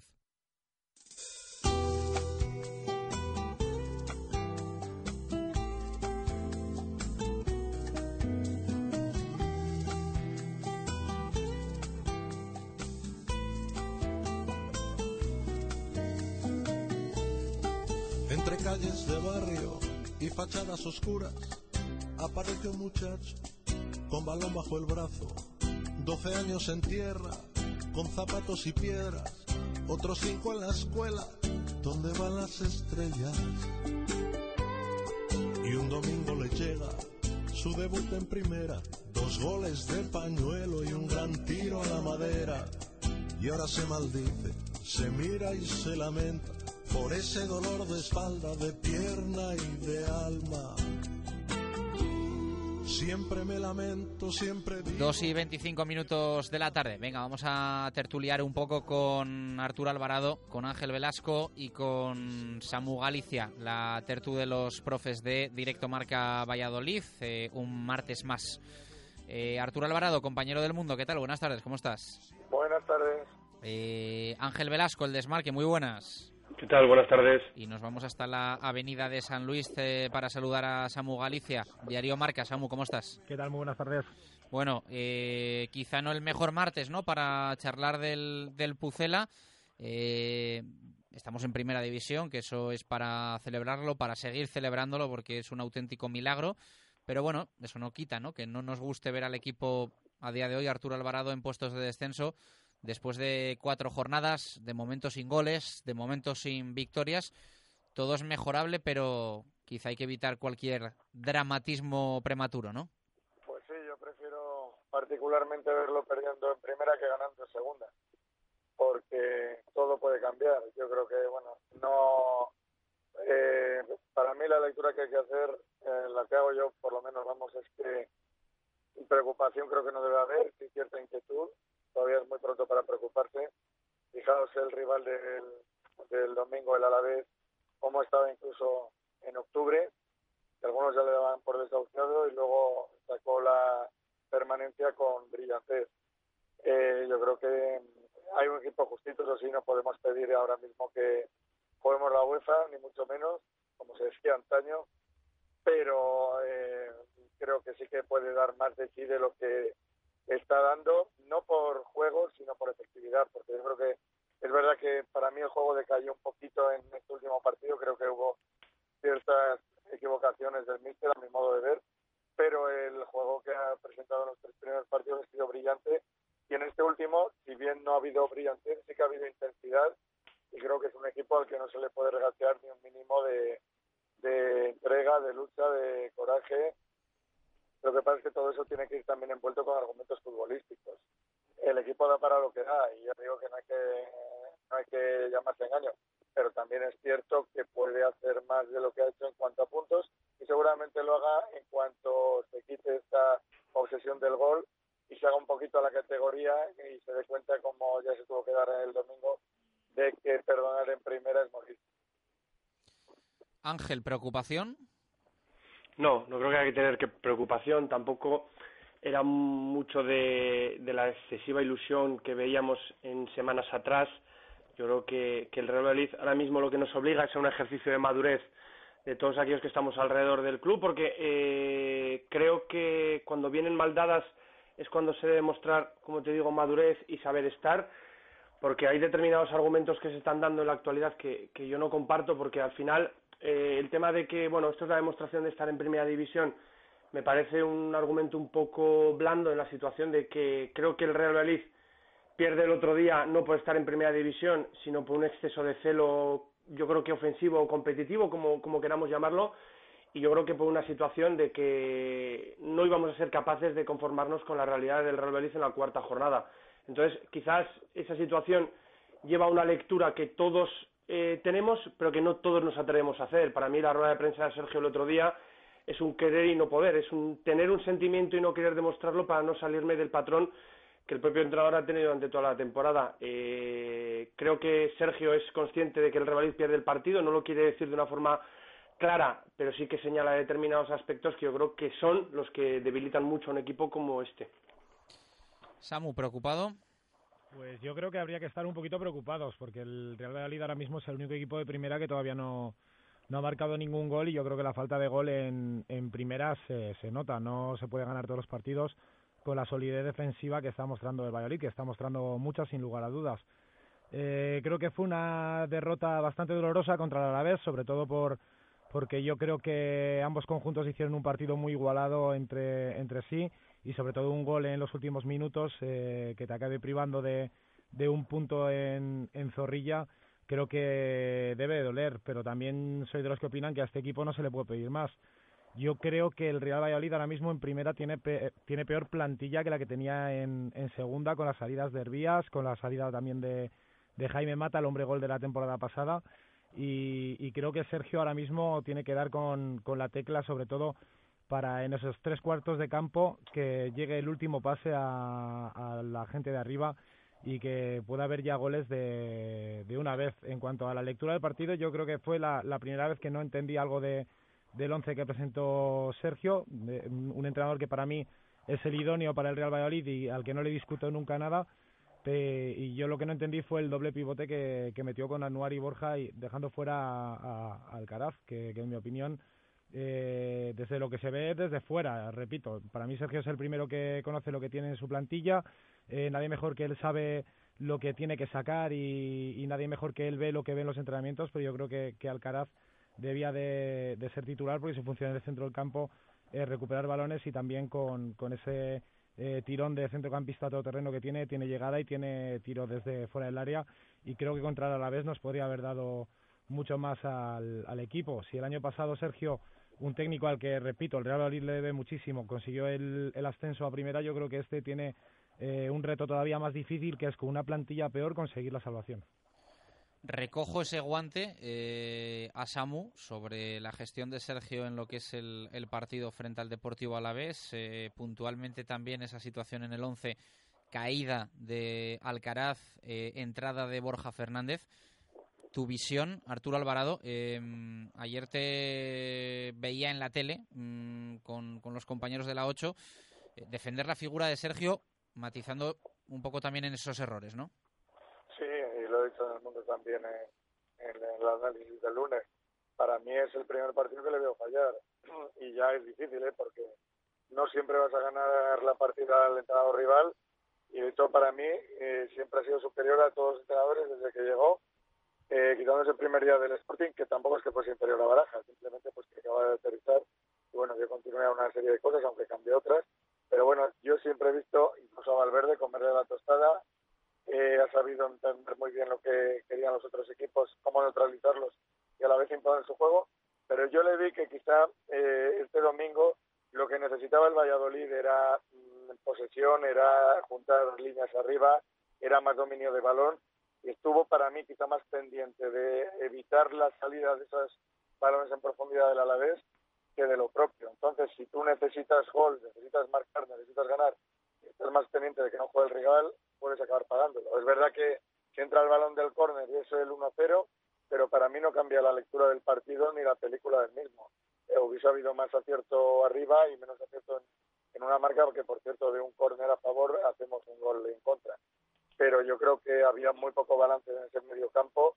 No entendí lo de Alcaraz. El equipo mejoró muchísimo con la salida de Mitchell y yo creo que ahora mismo si hay un medio centro que puede darle a este equipo ciertas garantías es Alcaraz Mitchell, con los dos, por supuesto, con, con un buen eh, estado físico, sin olvidar anuar para ciertos partidos concretos, aunque el Mister está muy preocupado en la destrucción.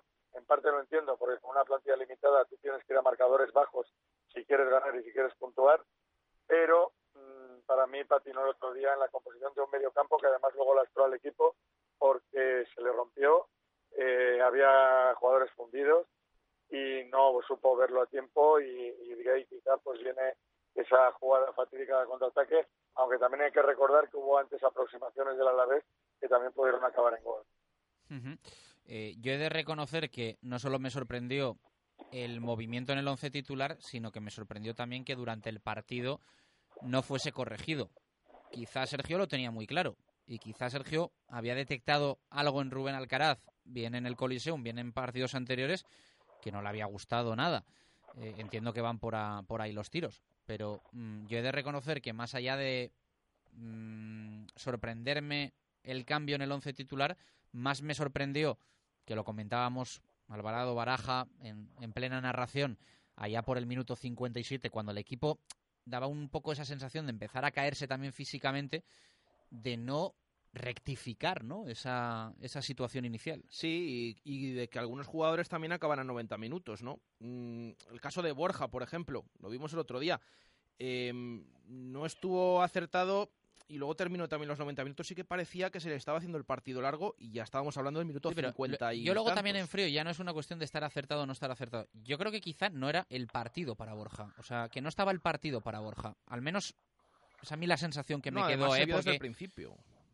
Yo creo, no, creo que tampoco sea una cuestión de focalizar, ni mucho menos en, No, en- no, en sí. Borja la derrota, ¿eh? Que no, no, desde luego que no. Si ya hemos visto lo que ha dado Borja al Real Valladolid la temporada pasada, sobre todo. Pero quizás sí que es verdad que desde el principio el otro día, aparte que nos sorprendiera mm, que no estuviera Alcaraz, independientemente que el acompañante en el, en el campo fuera Borja o fuera Anuar, que fuera por uno de los dos, que saliera uno u otro, eh, yo creo que sí que es verdad que el centro del campo, a mi modo de ver, en ningún momento funcionó y sobre todo en la segunda parte, esa falta de gasolina, eh, bueno, yo a mí sí que me llamó la atención. Anuar fue sustituido, Borja no. Eh, pero bueno, sí, estamos hablando Y independientemente. Alcaraz no jugó. Claro, claro, que es que al final no sale ningún minuto. Pues que no, es- no es que no haya jugado de titular, es que no sale, no juega ningún minuto, que llaman todavía más la atención. Bueno, se acaba el tema de Sergio Samu, así que me falta preguntarle también a Ángel Velasco por, por esta circunstancia, lo de Alcaraz, lo de Borja, los cambios, un poquito todo, Velasco.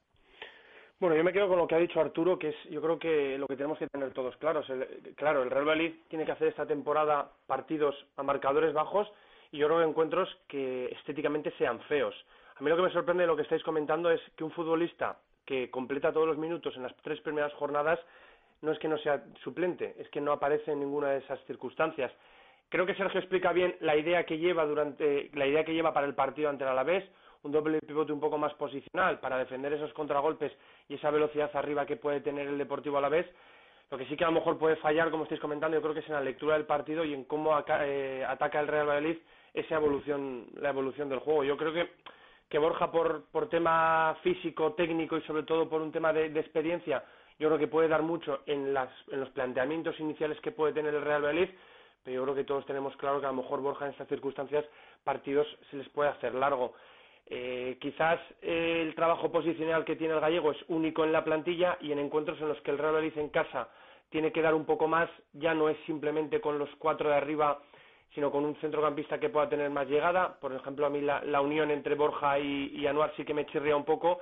Sí que veo que Alcaraz puede tener más peso, sí que veo que Mitchell puede tener más peso, pero yo creo que un doble pivote sin un jugador que marque la línea y marque el equilibrio por delante de la línea defensiva, me parece que el Real lo va a tener muy complicado para cumplir esos patrones. Estamos viendo que al equipo, obviamente, le cuesta marcar goles, le puede costar incluso eh, generar ocasiones por la zona central, si no es por la, por la posición de los extremos, y a partir de ahí yo creo que el Real Madrid deberá tener marcadores bajos. Por esos marcadores bajos que mencionaba Arturo, evidentemente tú tienes que tener cuatro o cinco jugadores siempre por detrás del balón, de ahí la circunstancia de que a mí me siga llamando la atención la posibilidad de ver a, Alcaraz y a Mitchell juntos en el doble pivote. Eh, yo coincido en esto que decís, mm, el tema de los marcadores bajos, pero yo creo que también eh, hay que partir de una base, ¿no? Eh, Alvarado, que indicabas un poco también esta teoría, no sé si coincides o no, que quizás Sergio lo que entiende es que su equipo no tiene capacidad para eh, sacar el partido eh, con su propio juego y su propio fútbol y sus propios jugadores y que está obligado más a frenar al rival que, a lucir el mismo. No sé si van por ahí un poco los tiros. A ver, un, un poquito, no, no creo que lo supedite porque yo creo que la versión más brillante, incluso pese a la derrota, la hemos visto con el Barcelona. El Valladolid no dejó de tener personalidad y en ciertas fases, sobre todo en la segunda parte, eh, metió atrás al campeón de Liga y Copa. Entonces, ese nivel ya lo vemos. Por mucho que el césped condicionase, que condicionó a los dos y busquemos refugios, eso lo ha hecho y ya hemos visto lo que es capaz de hacer. Entonces, mm, yo lo que creo es que lo que no puede ir mm, el Valladolid es a partidos abiertos, al intercambio de golpes. Porque es que en el campo, mm, además de jugadores, se pone dinero. Y tú puedes hacer un, arma, un armazón táctico perfecto, eh, poner a jugadores en plena forma física, pero la calidad se paga y el Valladolid tiene justito. Entonces, de lo que se trata es de eh, intentar imponer tus armas, intentar hacer eh, lo que mejor se te puede dar y es más fácil ahora mismo eh, destruir que construir. Eh, el Valladolid el año pasado se podía permitir ciertos lujos, pues porque la segunda no es la primera, porque tenía mata arriba, porque tenía Arbías, porque Plano estaba en un estado físico por eh, la lesión, que por la lesión que tenía al principio de pretemporada no está teniendo este año, ahora en liga, hasta que se ponga en forma, porque Geco no tiene mucho gol, porque Tony Villa tampoco tiene mucho gol, pero son una serie de condicionantes que te llevan a maximizar lo que tienes. Y como lo maximizas es teniendo cuidado en defensa, pero sin olvidar el ataque, por supuesto. Lo que no puedes ir es a marcadores italianos de 0-0, porque en, segunda división te puede dar cierto resultado esto, porque no hay mucha calidad, pero en primera con dos pases o con una eh, rabona ya te han hecho. Entonces, yo creo que se trata un poquito de poner los dos platos de la balanza un poquito equilibrados, pero teniendo en cuenta que no te puedes desguarnecer ni puedes ir al ataque a lo loco como se fue en ese córner, porque el equipo estaba muy mal colocado, no había un jugador esperando ese rechazo, tanto para rematar como para hacer la falta táctica que hacía que era necesaria en esa zona de la, aproximadamente la media luna, como luego el escalonamiento de los otros jugadores que permitieron la carrera y el gol de. Me lo apunto. Eh, iniciamos eh, nueva ronda con, con, Samu, que ya digo que era el que antes hablaba un poco de la, de la situación de, Sergio durante el partido. Eh, más en los jugadores, en lo positivo y en lo negativo, ¿qué destacaríais?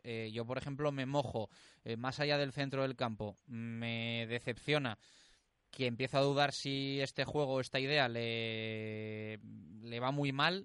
Hablo del turco en Esunal, que van pasando los partidos y bueno, pues prácticamente en todos desapercibido. Y en lo positivo, yo he de decir que me quedo con Nacho Martínez. Más allá de, de, Tony Villa, al que le seguimos viendo detalles, yo creo que el partido de Nacho estuvo bastante por encima de lo, de lo esperado y para mí fue de lo, de lo más destacado. Ahí lo dejo, Samu. Pues yo creo que, mira, con lo comentabas ahora de, de Unal, yo creo que es un jugador grande, un delantero de grandes proporciones, poderoso en el juego aéreo, pero yo creo que le está lastrando mucho el, el juego que tiene el equipo, que quizá no, no es el idóneo para, para el jugador, ¿no? Para el delantero, porque eh, le hemos visto sobre todo llegar eh, que, es, que es un gran rematador, eh, pero, pero claro, si no le llegan balones, creo que eh, no se está aprovechando bien el, el juego de este de este delantero. También creo que ahora mismo el juego que está haciendo el equipo de Sergio González quizás no es el más idóneo para este delantero y por eso está desluciendo más y por eso los goles tampoco llegan y sobre todo se tienen que buscar en, en segundas líneas. Y hablando de segundas líneas, pues tenemos a, Tony Villa, como has comentado tú antes, que es un jugador que sigue dejando detalles de calidad, que, que es un, un, gusto prácticamente verle tocar balón, pero no es un jugador que sea goleador. Eh, todas las ocasiones que ha tenido eh, esta temporada y las que tenía la, la temporada pasada también le, le, cuesta muchísimo hacer goles a Tony. Eh, todo lo que te gana con la calidad y todos los eh, pases a espacios que te da, eh, luego prácticamente su juego lo lastra esto, ¿no? Que, que, es un jugador poco rematador y poco finalizador. Eh, yo por eso sobre todo echaba en falta la, figura de Alcaraz, porque es un jugador que cuando no, no te funciona la primera línea, como no te está funcionando un al, eh, es un jugador que desde segunda línea te puede crear peligro con, con disparos lejanos y, y, por eso fue una de las cosas eh, que más me sorprendió de, del Real Valladolid en, en la temporada pasada, ¿no? Que no saliese eh, Alcaraz en el, en el once inicial y sobre todo más cuando Sergio podía ver que el partido estaba para, para que se pudiesen crear ocasiones desde, la segunda línea. El caso de Nacho, mmm, yo es que el, el, caso del lateral izquierdo lo llego sin, sin comprender lo que pasó con Nacho desde Luis César San Pedro. Creo que era un lateral que en el primer partido que jugó con el Real Valladolid, me acuerdo que en la siguiente tertulia lo hablábamos todos, que, que vaya a correr caminos Nacho, eh, se, parece que tenía tres pulmones, se recorrió la banda entera atacando, defendiendo y demás y, y, yo creo que si destaca en una segunda división donde el juego es más más pegajoso, es más lento, yo creo que en, una primera donde te dejan jugar más, hay, hay más espacio y no, no hay tanta presión por parte del rival, yo creo que el, juego de Nacho va a lucir más y, va a ir a más todavía durante toda la temporada. De, creo que, tenemos un buen lateral izquierdo que va a dar más todavía al, al equipo y, bueno, eh, quizá la cara y la cruz de este equipo eh, sea la cara, sobre todo eh, que, Sergio eh, ha resuelto con un éxito rotundo la sangría defensiva que dejó Luis César San Pedro y hasta en primera división este equipo está siendo eh, muy sólido atrás y, está haciendo que a los rivales les cueste mucho hacernos un gol. Y, y, yo creo que la cruz es que la pólvora que teníamos el año pasado, este año la, la hemos perdido y, y, creo que va a costar mucho resolver el, el, problema que va a tener en ataque este Real Valladolid. Bueno, a mí me gustó Nacho, pero no le piropeo tanto como, como tú, ¿eh? Que, yo, yo es que, creo... Que, casi le pones como a Roberto Carlos. Yo creo no, que el otro día pero... estuvo muy bien, estuvo muy bien, pero precisamente para mí había sido el punto débil del Real Valladolid sí. las tres primeras jornadas. Pero es verdad, estoy de acuerdo que para mí el otro día fue de lo mejor del Real Valladolid. Fue de lo mejorcito. Mí Barcelona me gustó, eh, sobre todo en la primera parte. Álvaro, sí, del partido del otro día, para ti, lo, en lo individual, lo positivo y lo negativo. En lo individual, bueno, pues Borja me pareció superado en la segunda parte. Creo que es un jugador prácticamente eh, un poco de la extensión del entrenador en el campo. Se sabe colocar, sabe colocar a los demás, pero mm, al final del partido fue lo físico y ahí pues yo creo que se notó un poquito. Eh, quizás lo, no lo cambió y cambió Anuar al tener una tarjeta, pero bueno, si en fútbol profesional no aguantas con una tarjeta, pues apaga y vámonos. Eh, no me, me gustó Keiko tampoco, creo que hay que pedirle más presencia en ataque. Eh, pues fíjate que a mí Tony. me gustó más que otros partidos, Keiko. Sí, pero, pero al final... Hasta que falló. ¿Qué te genera? claro, es que la cuestión es esa, que es que no solamente es conducir, es que yo creo que del medio campo hacia adelante, incluso en el medio campo, hay que exigir gol. Uh -huh. Volvió a tener una clara de cabeza, ¿no, Keiko? Eh, la sí, y otra, sí. otra, pero hubo una, por ejemplo, entrando, que era un balón que pedía tirarte en plancha e ir ahí a saco con lo que fuese, y se quedó clavado. Entonces, pues bueno, y sobre todo el que más me decepcionó fue Unal. Eh, uh -huh. Le veo, no en características técnicas, pero sí en cuanto a, a ánimo, le veo un Alberto Bueno 2, por ahora. Habrá que ver, ya sé que esto igual no te sienta bien, no, no, pero, no, no. Eh, eh, pero a ver, le veo de ser un hombre muy técnico. Yo creo que son jugadores completamente, yo creo que son diferentes. En, en Unal hablamos más de un ¿Eh? delantero, ¿no? En, en Alberto Bueno yo creo que bueno, más el calificativo sería media punta. Eh, pero eh, si es verdad esa, esa sensación de, de, jugar triste, ¿no? Puede ser, sí. o sea, Unal... Jugar anímico, es un jugador sí. melancólico, como, sí, como el madrileño. Esa es la impresión que me da.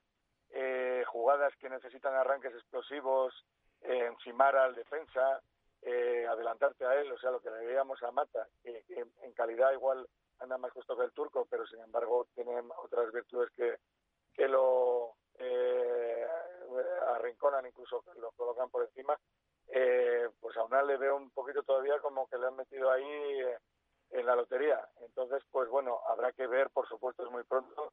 Eh, a estas alturas, lo decía ayer también, Peternak eh, llevaba cero goles, el Valladolid llevaba cero goles en la 95-96 con Benítez. Y bueno, pues puede que se suelte, que le veamos, que se conjunte mejor con los compañeros. Por eso yo creo que es más que tiempo de sacar conclusiones, es tiempo de ver sensaciones y luego ya se verá si esto va más o menos. Fíjate pero ahora que... mismo yo a Unal le veo, le veo desconectado, uh -huh. pero sobre todo psicológicamente, no digo en cuanto a juego ni tal, sino que un delantero además tiene también que intentar fabricarse sus, uh -huh. sus ocasiones y a Unal se le tienes que dar un poquito de y con las el otro día, eh, precisamente, la semana pasada en el entrenamiento lo comentábamos. A la vuelta eh, del periplo con la selección turca, en el que no tuvo ningún minuto, eh, se dedicó el cuerpo técnico a entrenar solo con Unal durante un buen tiempo de la sesión. Y de hecho eran continuos balones centrados y decíamos, bueno, ha marcado unos golazos, ha estado claro. Eso es eh, poniéndole el balón en la cabeza, pero claro, luego a la hora de buscarse espacios, de cuando estaba el juego así... Sí, pero hubo algún balón sí. bueno servido que mm, se paseaba con, con él estático, ¿no? Sí, de todas Realmente maneras... Como... Yo, yo, vi una clara, o sea, que, que, verdad, que yo pensé, chico, da un paso adelante y mete el pie, claro, ¿no? no, no. Es... Adelántate al central, sobre todo hay que adelantarse al marcador y era al revés. Veías como ese medio segundo de adelantarte que te puede generar la ocasión, incluso el penalti, pues él estaba con el retardo puesto. Claro, de todas maneras es eso. En el entrenamiento, ¿cuántos jugadores hemos visto que, que bien han rendido?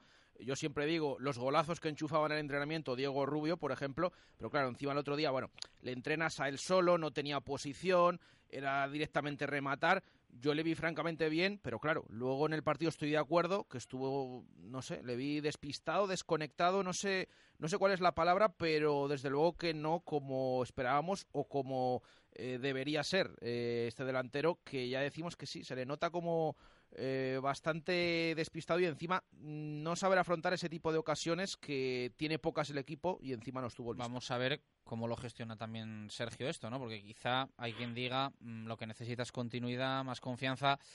Mm, vamos a ver, Pero tampoco hay muchas más Levante, opciones, ¿no? La de, no, la de. Chop, pero bueno. Es que en el Villarreal y el Levante fue parecido, o sea que tampoco nos eh, nos puede asombrar mucho. Es decir, no, no fue un jugador en el Levante, tampoco se supo ganar un sitio siendo imprescindible. Eh, está un poquito ahora mismo, ha vivido este verano de los goles que le metió el Atlético de Madrid, pero yo creo que hay que esperar más de un jugador muy bien dotado técnicamente, con capacidad de disparo, con capacidad de desborde. Es verdad que le llegaron pocos balones, pero razón de más para que te los trabajes tú.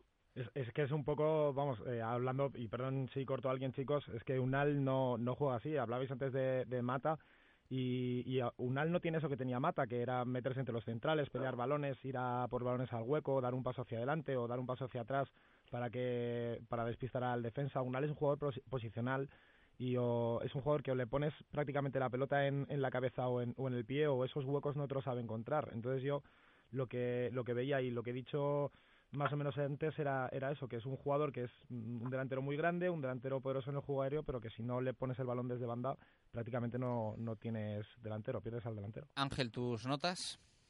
Me quedo sin folio. Eh, yo creo que Enes Unal es un delantero soberbio, un delantero como no ha tenido el Real en los últimos 5 o 6 años, eso lo tengo clarísimo. ¿Cuál es el problema de Unal? Para mí, el problema que tiene Enes Unal es el mismo que tiene Tony y que tiene Oscar Plano. Es un problema con el esquema de juego que está utilizando el Real esta temporada. Creo que estabais hablando ahora, estaba diciendo Samu, yo creo que el problema de Enes Unal en relación a la comparación con Jaime Mata, que posiblemente la comparación que el, el Enes Unal que estemos viendo ahora es muy parecido al Jaime Mata de la primera temporada, un jugador que bueno que intentaba pero que no tenía. En esta ocasión yo creo que es el, el problema que tiene Unal es el punto de partida que tiene. Creo que en este sistema de juego no es un 9 referencia, sino que esa posición por envergadura, por movimientos, por juego de espaldas puede ser mucho más propicio para Chop, pero creo que a partir de ahí el Real Madrid tiene un problema y yo creo que es el mayor eh, error que está cometiendo Sergio. Sergio demostró el año pasado que Oscar Plano es un gran mediapunta para lo que él propone, pero es que Oscar Plano no está jugando este año de mediapunta, está jugando el segundo punta. Creo que es un matiz que muchas veces dejamos olvidado y que es un detalle futbolísticamente importantísimo por los puntos de partida y los puntos de presión. A partir de ahí, Plano no está rindiendo al nivel que tiene que rendir y yo creo que Unal también, al no sentirse respaldado en la espalda por un jugador que le pueda filtrar pa- pases a las espaldas, porque al final si estamos viendo dos puntas, eh, Unal no parte tanto entre centrales, sino que parte desde la posición de un central fijo, y a partir de ahí yo creo que otro jugador que no está en su posición o que no está rindiendo al nivel en los últimos minutos, yo creo que es Tony, porque Tony no tiene un media punta con el que triangular. Tony muchas veces tiene que hacer una situación muy individual y en esas situaciones Tony con una marca eh, fija más el apoyo de un extremo o un central se pierde mucho y yo creo que ahí el Real Madrid podría hacer simplemente si Sergio tiene entre ceja y ceja este sistema de dos puntas yo creo que la variación de posición entre Oscar Plano y Tony Villa yo creo que será muy interesante porque en la zona interior Tony Villa tiene mucha más conducción tiene un fútbol diferente al de Oscar Plano pero creo que ahora mismo el Real Madrid tiene que tener paciencia, apoyo y tranquilidad para que todos esos jugadores se aclimaten a un nuevo esquema de juego que tiene el Real Madrid en relación a las 8 o 14 o 12 partidos que tuvo el año pasado Sergio en segunda y a partir de ahí quizás preguntarnos si el esquema es el apropiado para este Real Valladolid. A partir de ahí, evidentemente, como digo, paciencia, apoyo y tranquilidad y sobre todo mucha adaptación para jugadores jóvenes que llegan en la circunstancia que llegan. Unal, bueno, evidentemente, situación de aclimatación que tiene que vivir un jugador turco que lleva cuatro equipos en casi un año y lo mismo que tendremos que tener y valorar cuando tengamos a, a Leo Suárez en el campo. Eh, creo que todo necesita de un, de un tiempo y no solamente de enjuiciarlo en cuatro o cinco jornadas, sino a largo plazo, incluso me atrevería a decir en diez o doce, en las circunstancias de este Real Madrid, que obviamente es un equipo a largo plazo. Te hago pregunta marrón, porque me has dicho, desde hace 6-7 años el Real Valladolid no tiene un delantero como Enes Unal. Eh, ¿Lo cambiarías a día de hoy por Jaime Mata, si te ofrecen la, la- la- la posibilidad? Para hoy Sí, sí. o para toda la temporada. No, no, esta misma tarde y ya para toda la temporada. para, eh, para que jueguen mañana un partido oficial con el Real Madrid, quiero a Mata. Para jugar una temporada, dudaría. Y para tenerlo a largo plazo, de tenerlo en propiedad durante tres temporadas, no tengo ninguna duda que me quedo con el turco. Pero al final, lo que opinamos ahora mismo de Jaime Mata, hace un año y un mes no opinábamos ninguno. Correcto, correcto. Por eso entiendo que tú tienes la esperanza de dentro de unos meses pues tener una...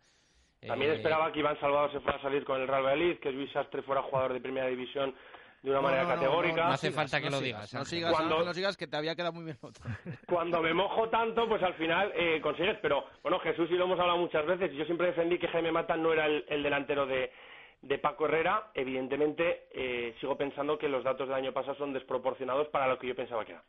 Bueno, eh, yo os expongo otra preocupación que va más allá de los que juegan. Eh, jugadores que estaban llamados a ser importantes en este Real Valladolid están pasando desapercibidos. El italiano Daniele Verde, lesionado. El otro día sacábamos un poco el tema de si era un jugador de cristal, pues eh, cuidado con esto. Y Ibi López, nueve minutos y como si no estuviese en el campo. Alvarado. Bueno, yo creo que es muy pronto. Mm, los dos han estado tocados, lesionados y ahora mismo cualquier, eh, ya os ponía el ejemplo de Peterna, fijaos cómo acabó esa temporada. Ahora mismo cualquier ejemplo que pongamos de jugador, pues igual es eh, dentro de un mes lo tenemos que cambiar completamente. Yo creo que todavía no llevamos lo suficiente eh, inercia competitiva como para sacar conclusiones, simplemente para sacar esbozos y retazos de lo que puede ser o, de, o apuntes de, algún mínimo bosquejo. Yo mm, creo que Verde e Ibi tampoco van a ser jugadores eh, titulares, creo, a no ser que, que, den un cambio o que se vea una, un bajón. Creo que también van a exigir más gol a Keco. Creo que puede haber un replanteamiento de la zona de ataque y que quizás se piense en Tony como en media punta, lo cual puede llevar a plano a una banda y en la otra pues estaría abierta la lucha entre varios jugadores. Y eh, también es posible que se juegue con dos en la zona y se juegue con dos delanteros, porque de hecho Plano ha hecho de segundo delantero durante varios partidos. Entonces ahora mismo no me no me no, me, no me arriesgo a, sacar ninguna conclusión prácticamente de ningún jugador, simplemente apuntes o gente que te ha eh, sorprendido, como yo creo que Calero nos ha sorprendido a todos, no porque no esperásemos de él, sino porque el nivel que está dando en primera es igual o mejor que en segunda. A mí se me olvidan los dos balones que le roba Messi, limpiamente sale con ellos jugados. Y, ya te digo que es tonto. Y también quería decir una cosa respecto a Mata. Si me dan a elegir, me voy ganando a Getafe y me lo traigo en brazo. me queda claro. Eh, os pido respuesta rápida un poco a este, a este tema. Si hay alguna preocupación en plantilla a mayores de los que hemos hablado y que están jugando. Yo citaba a Verde y a Ibi López. Eh, Ángel, eh, podéis evidentemente elegir a otros. No, a mí el tema de, de Ibi me preocupa el estado de forma en el que pueda estar para que a estas alturas, cuando llegamos cuatro jornadas, solamente sea capaz de, quitarle diez minutos de competición a un Keco que bueno, que te gustara más o te gustara menos el domingo pasado, yo creo que a nivel ofensivo se le debe exigir más. Es un futbolista diferente a Keco, pero mmm, genera dudas el estado de que puedes tener para, como te digo, simplemente participar en estas circunstancias nueve minutos en un partido en el que yo creo que la lectura de que el Real Valladolid podía dar un poco más, un plus más en el último cuarto y un jugador con mayor vocación ofensiva, incluso segundo punta, pues solamente estuviera para esos para esos diez minutos. Al final creo que muchos jugadores del Real no están en el punto alto de su estado de forma ni lo rozan. Yo creo que a partir de ahí es donde pueden llegar los problemas del Real Madrid, pero como te digo, yo os he dicho anteriormente, paciencia y pozo. Samu, tú cierras. Bueno, yo con Ibi creo que, hay que darle tiempo, ¿no? Yo creo que es un juego revelación, que, que sobre todo te, es un revulsivo, ¿no? te, te, revoluciona los partidos desde el banquillo, ya lo hizo en el Levante y, como titular en el Sevilla Atlético, ese filial que, que ascendió de segunda B a segunda y, revolucionó la categoría de plata en aquella temporada y yo creo que hay que darle tiempo. Eh, y en cuanto a Daniele Verde, eh, yo creo que es el jugador que más incertidumbre me, produce de, la plantilla, ¿no? Porque no, no sé de lo que puede llegar a ser capaz. Cuando lo fichó, vamos, cuando llegó cedido al Real Valladolid, pregunté a los compañeros de Internacional qué sabían de este jugador y demás y dijeron pues que era buenísimo, pero que eh, la cabeza muchas veces hacía que el jugador no pudiese dar lo máximo que había estado en otras sesiones y que no y que no había logrado despuntar nunca. Entonces a ver qué, es capaz de hacer Sergio con el italiano. Samu, gracias. Alvarado eh, Ángel, gracias. Un abrazo. Nos ha comido el tiempo, no nos ha dado a hablar, eh, no, hemos llegado al Celta, así que lo dejamos para, para próximos programas. Esta tarde tertulia de la Vega, nuevo horario y puntual. Vamos a ver un poco cómo recolocamos con la Champions adelantada. Sí, porque hay esa confusión. Este año eh, la Champions cambia los horarios. No es a las 20.45, hay partidos a las 9 de la noche y también a las 18.55, con lo cual adelantamos la tertulia del Hotel La Vega, empezamos a las 6, que nadie se despiste, y hasta que empiece el partido del Barça, eso de las 7 menos 5, les estaremos acompañando como siempre con aficionados del Pucela. Mañana más, 1 y 5 desde el Lagar de Venancio. Gracias. Adiós. Radio Marca Valladolid, 101.5 FM, app y Radio Marca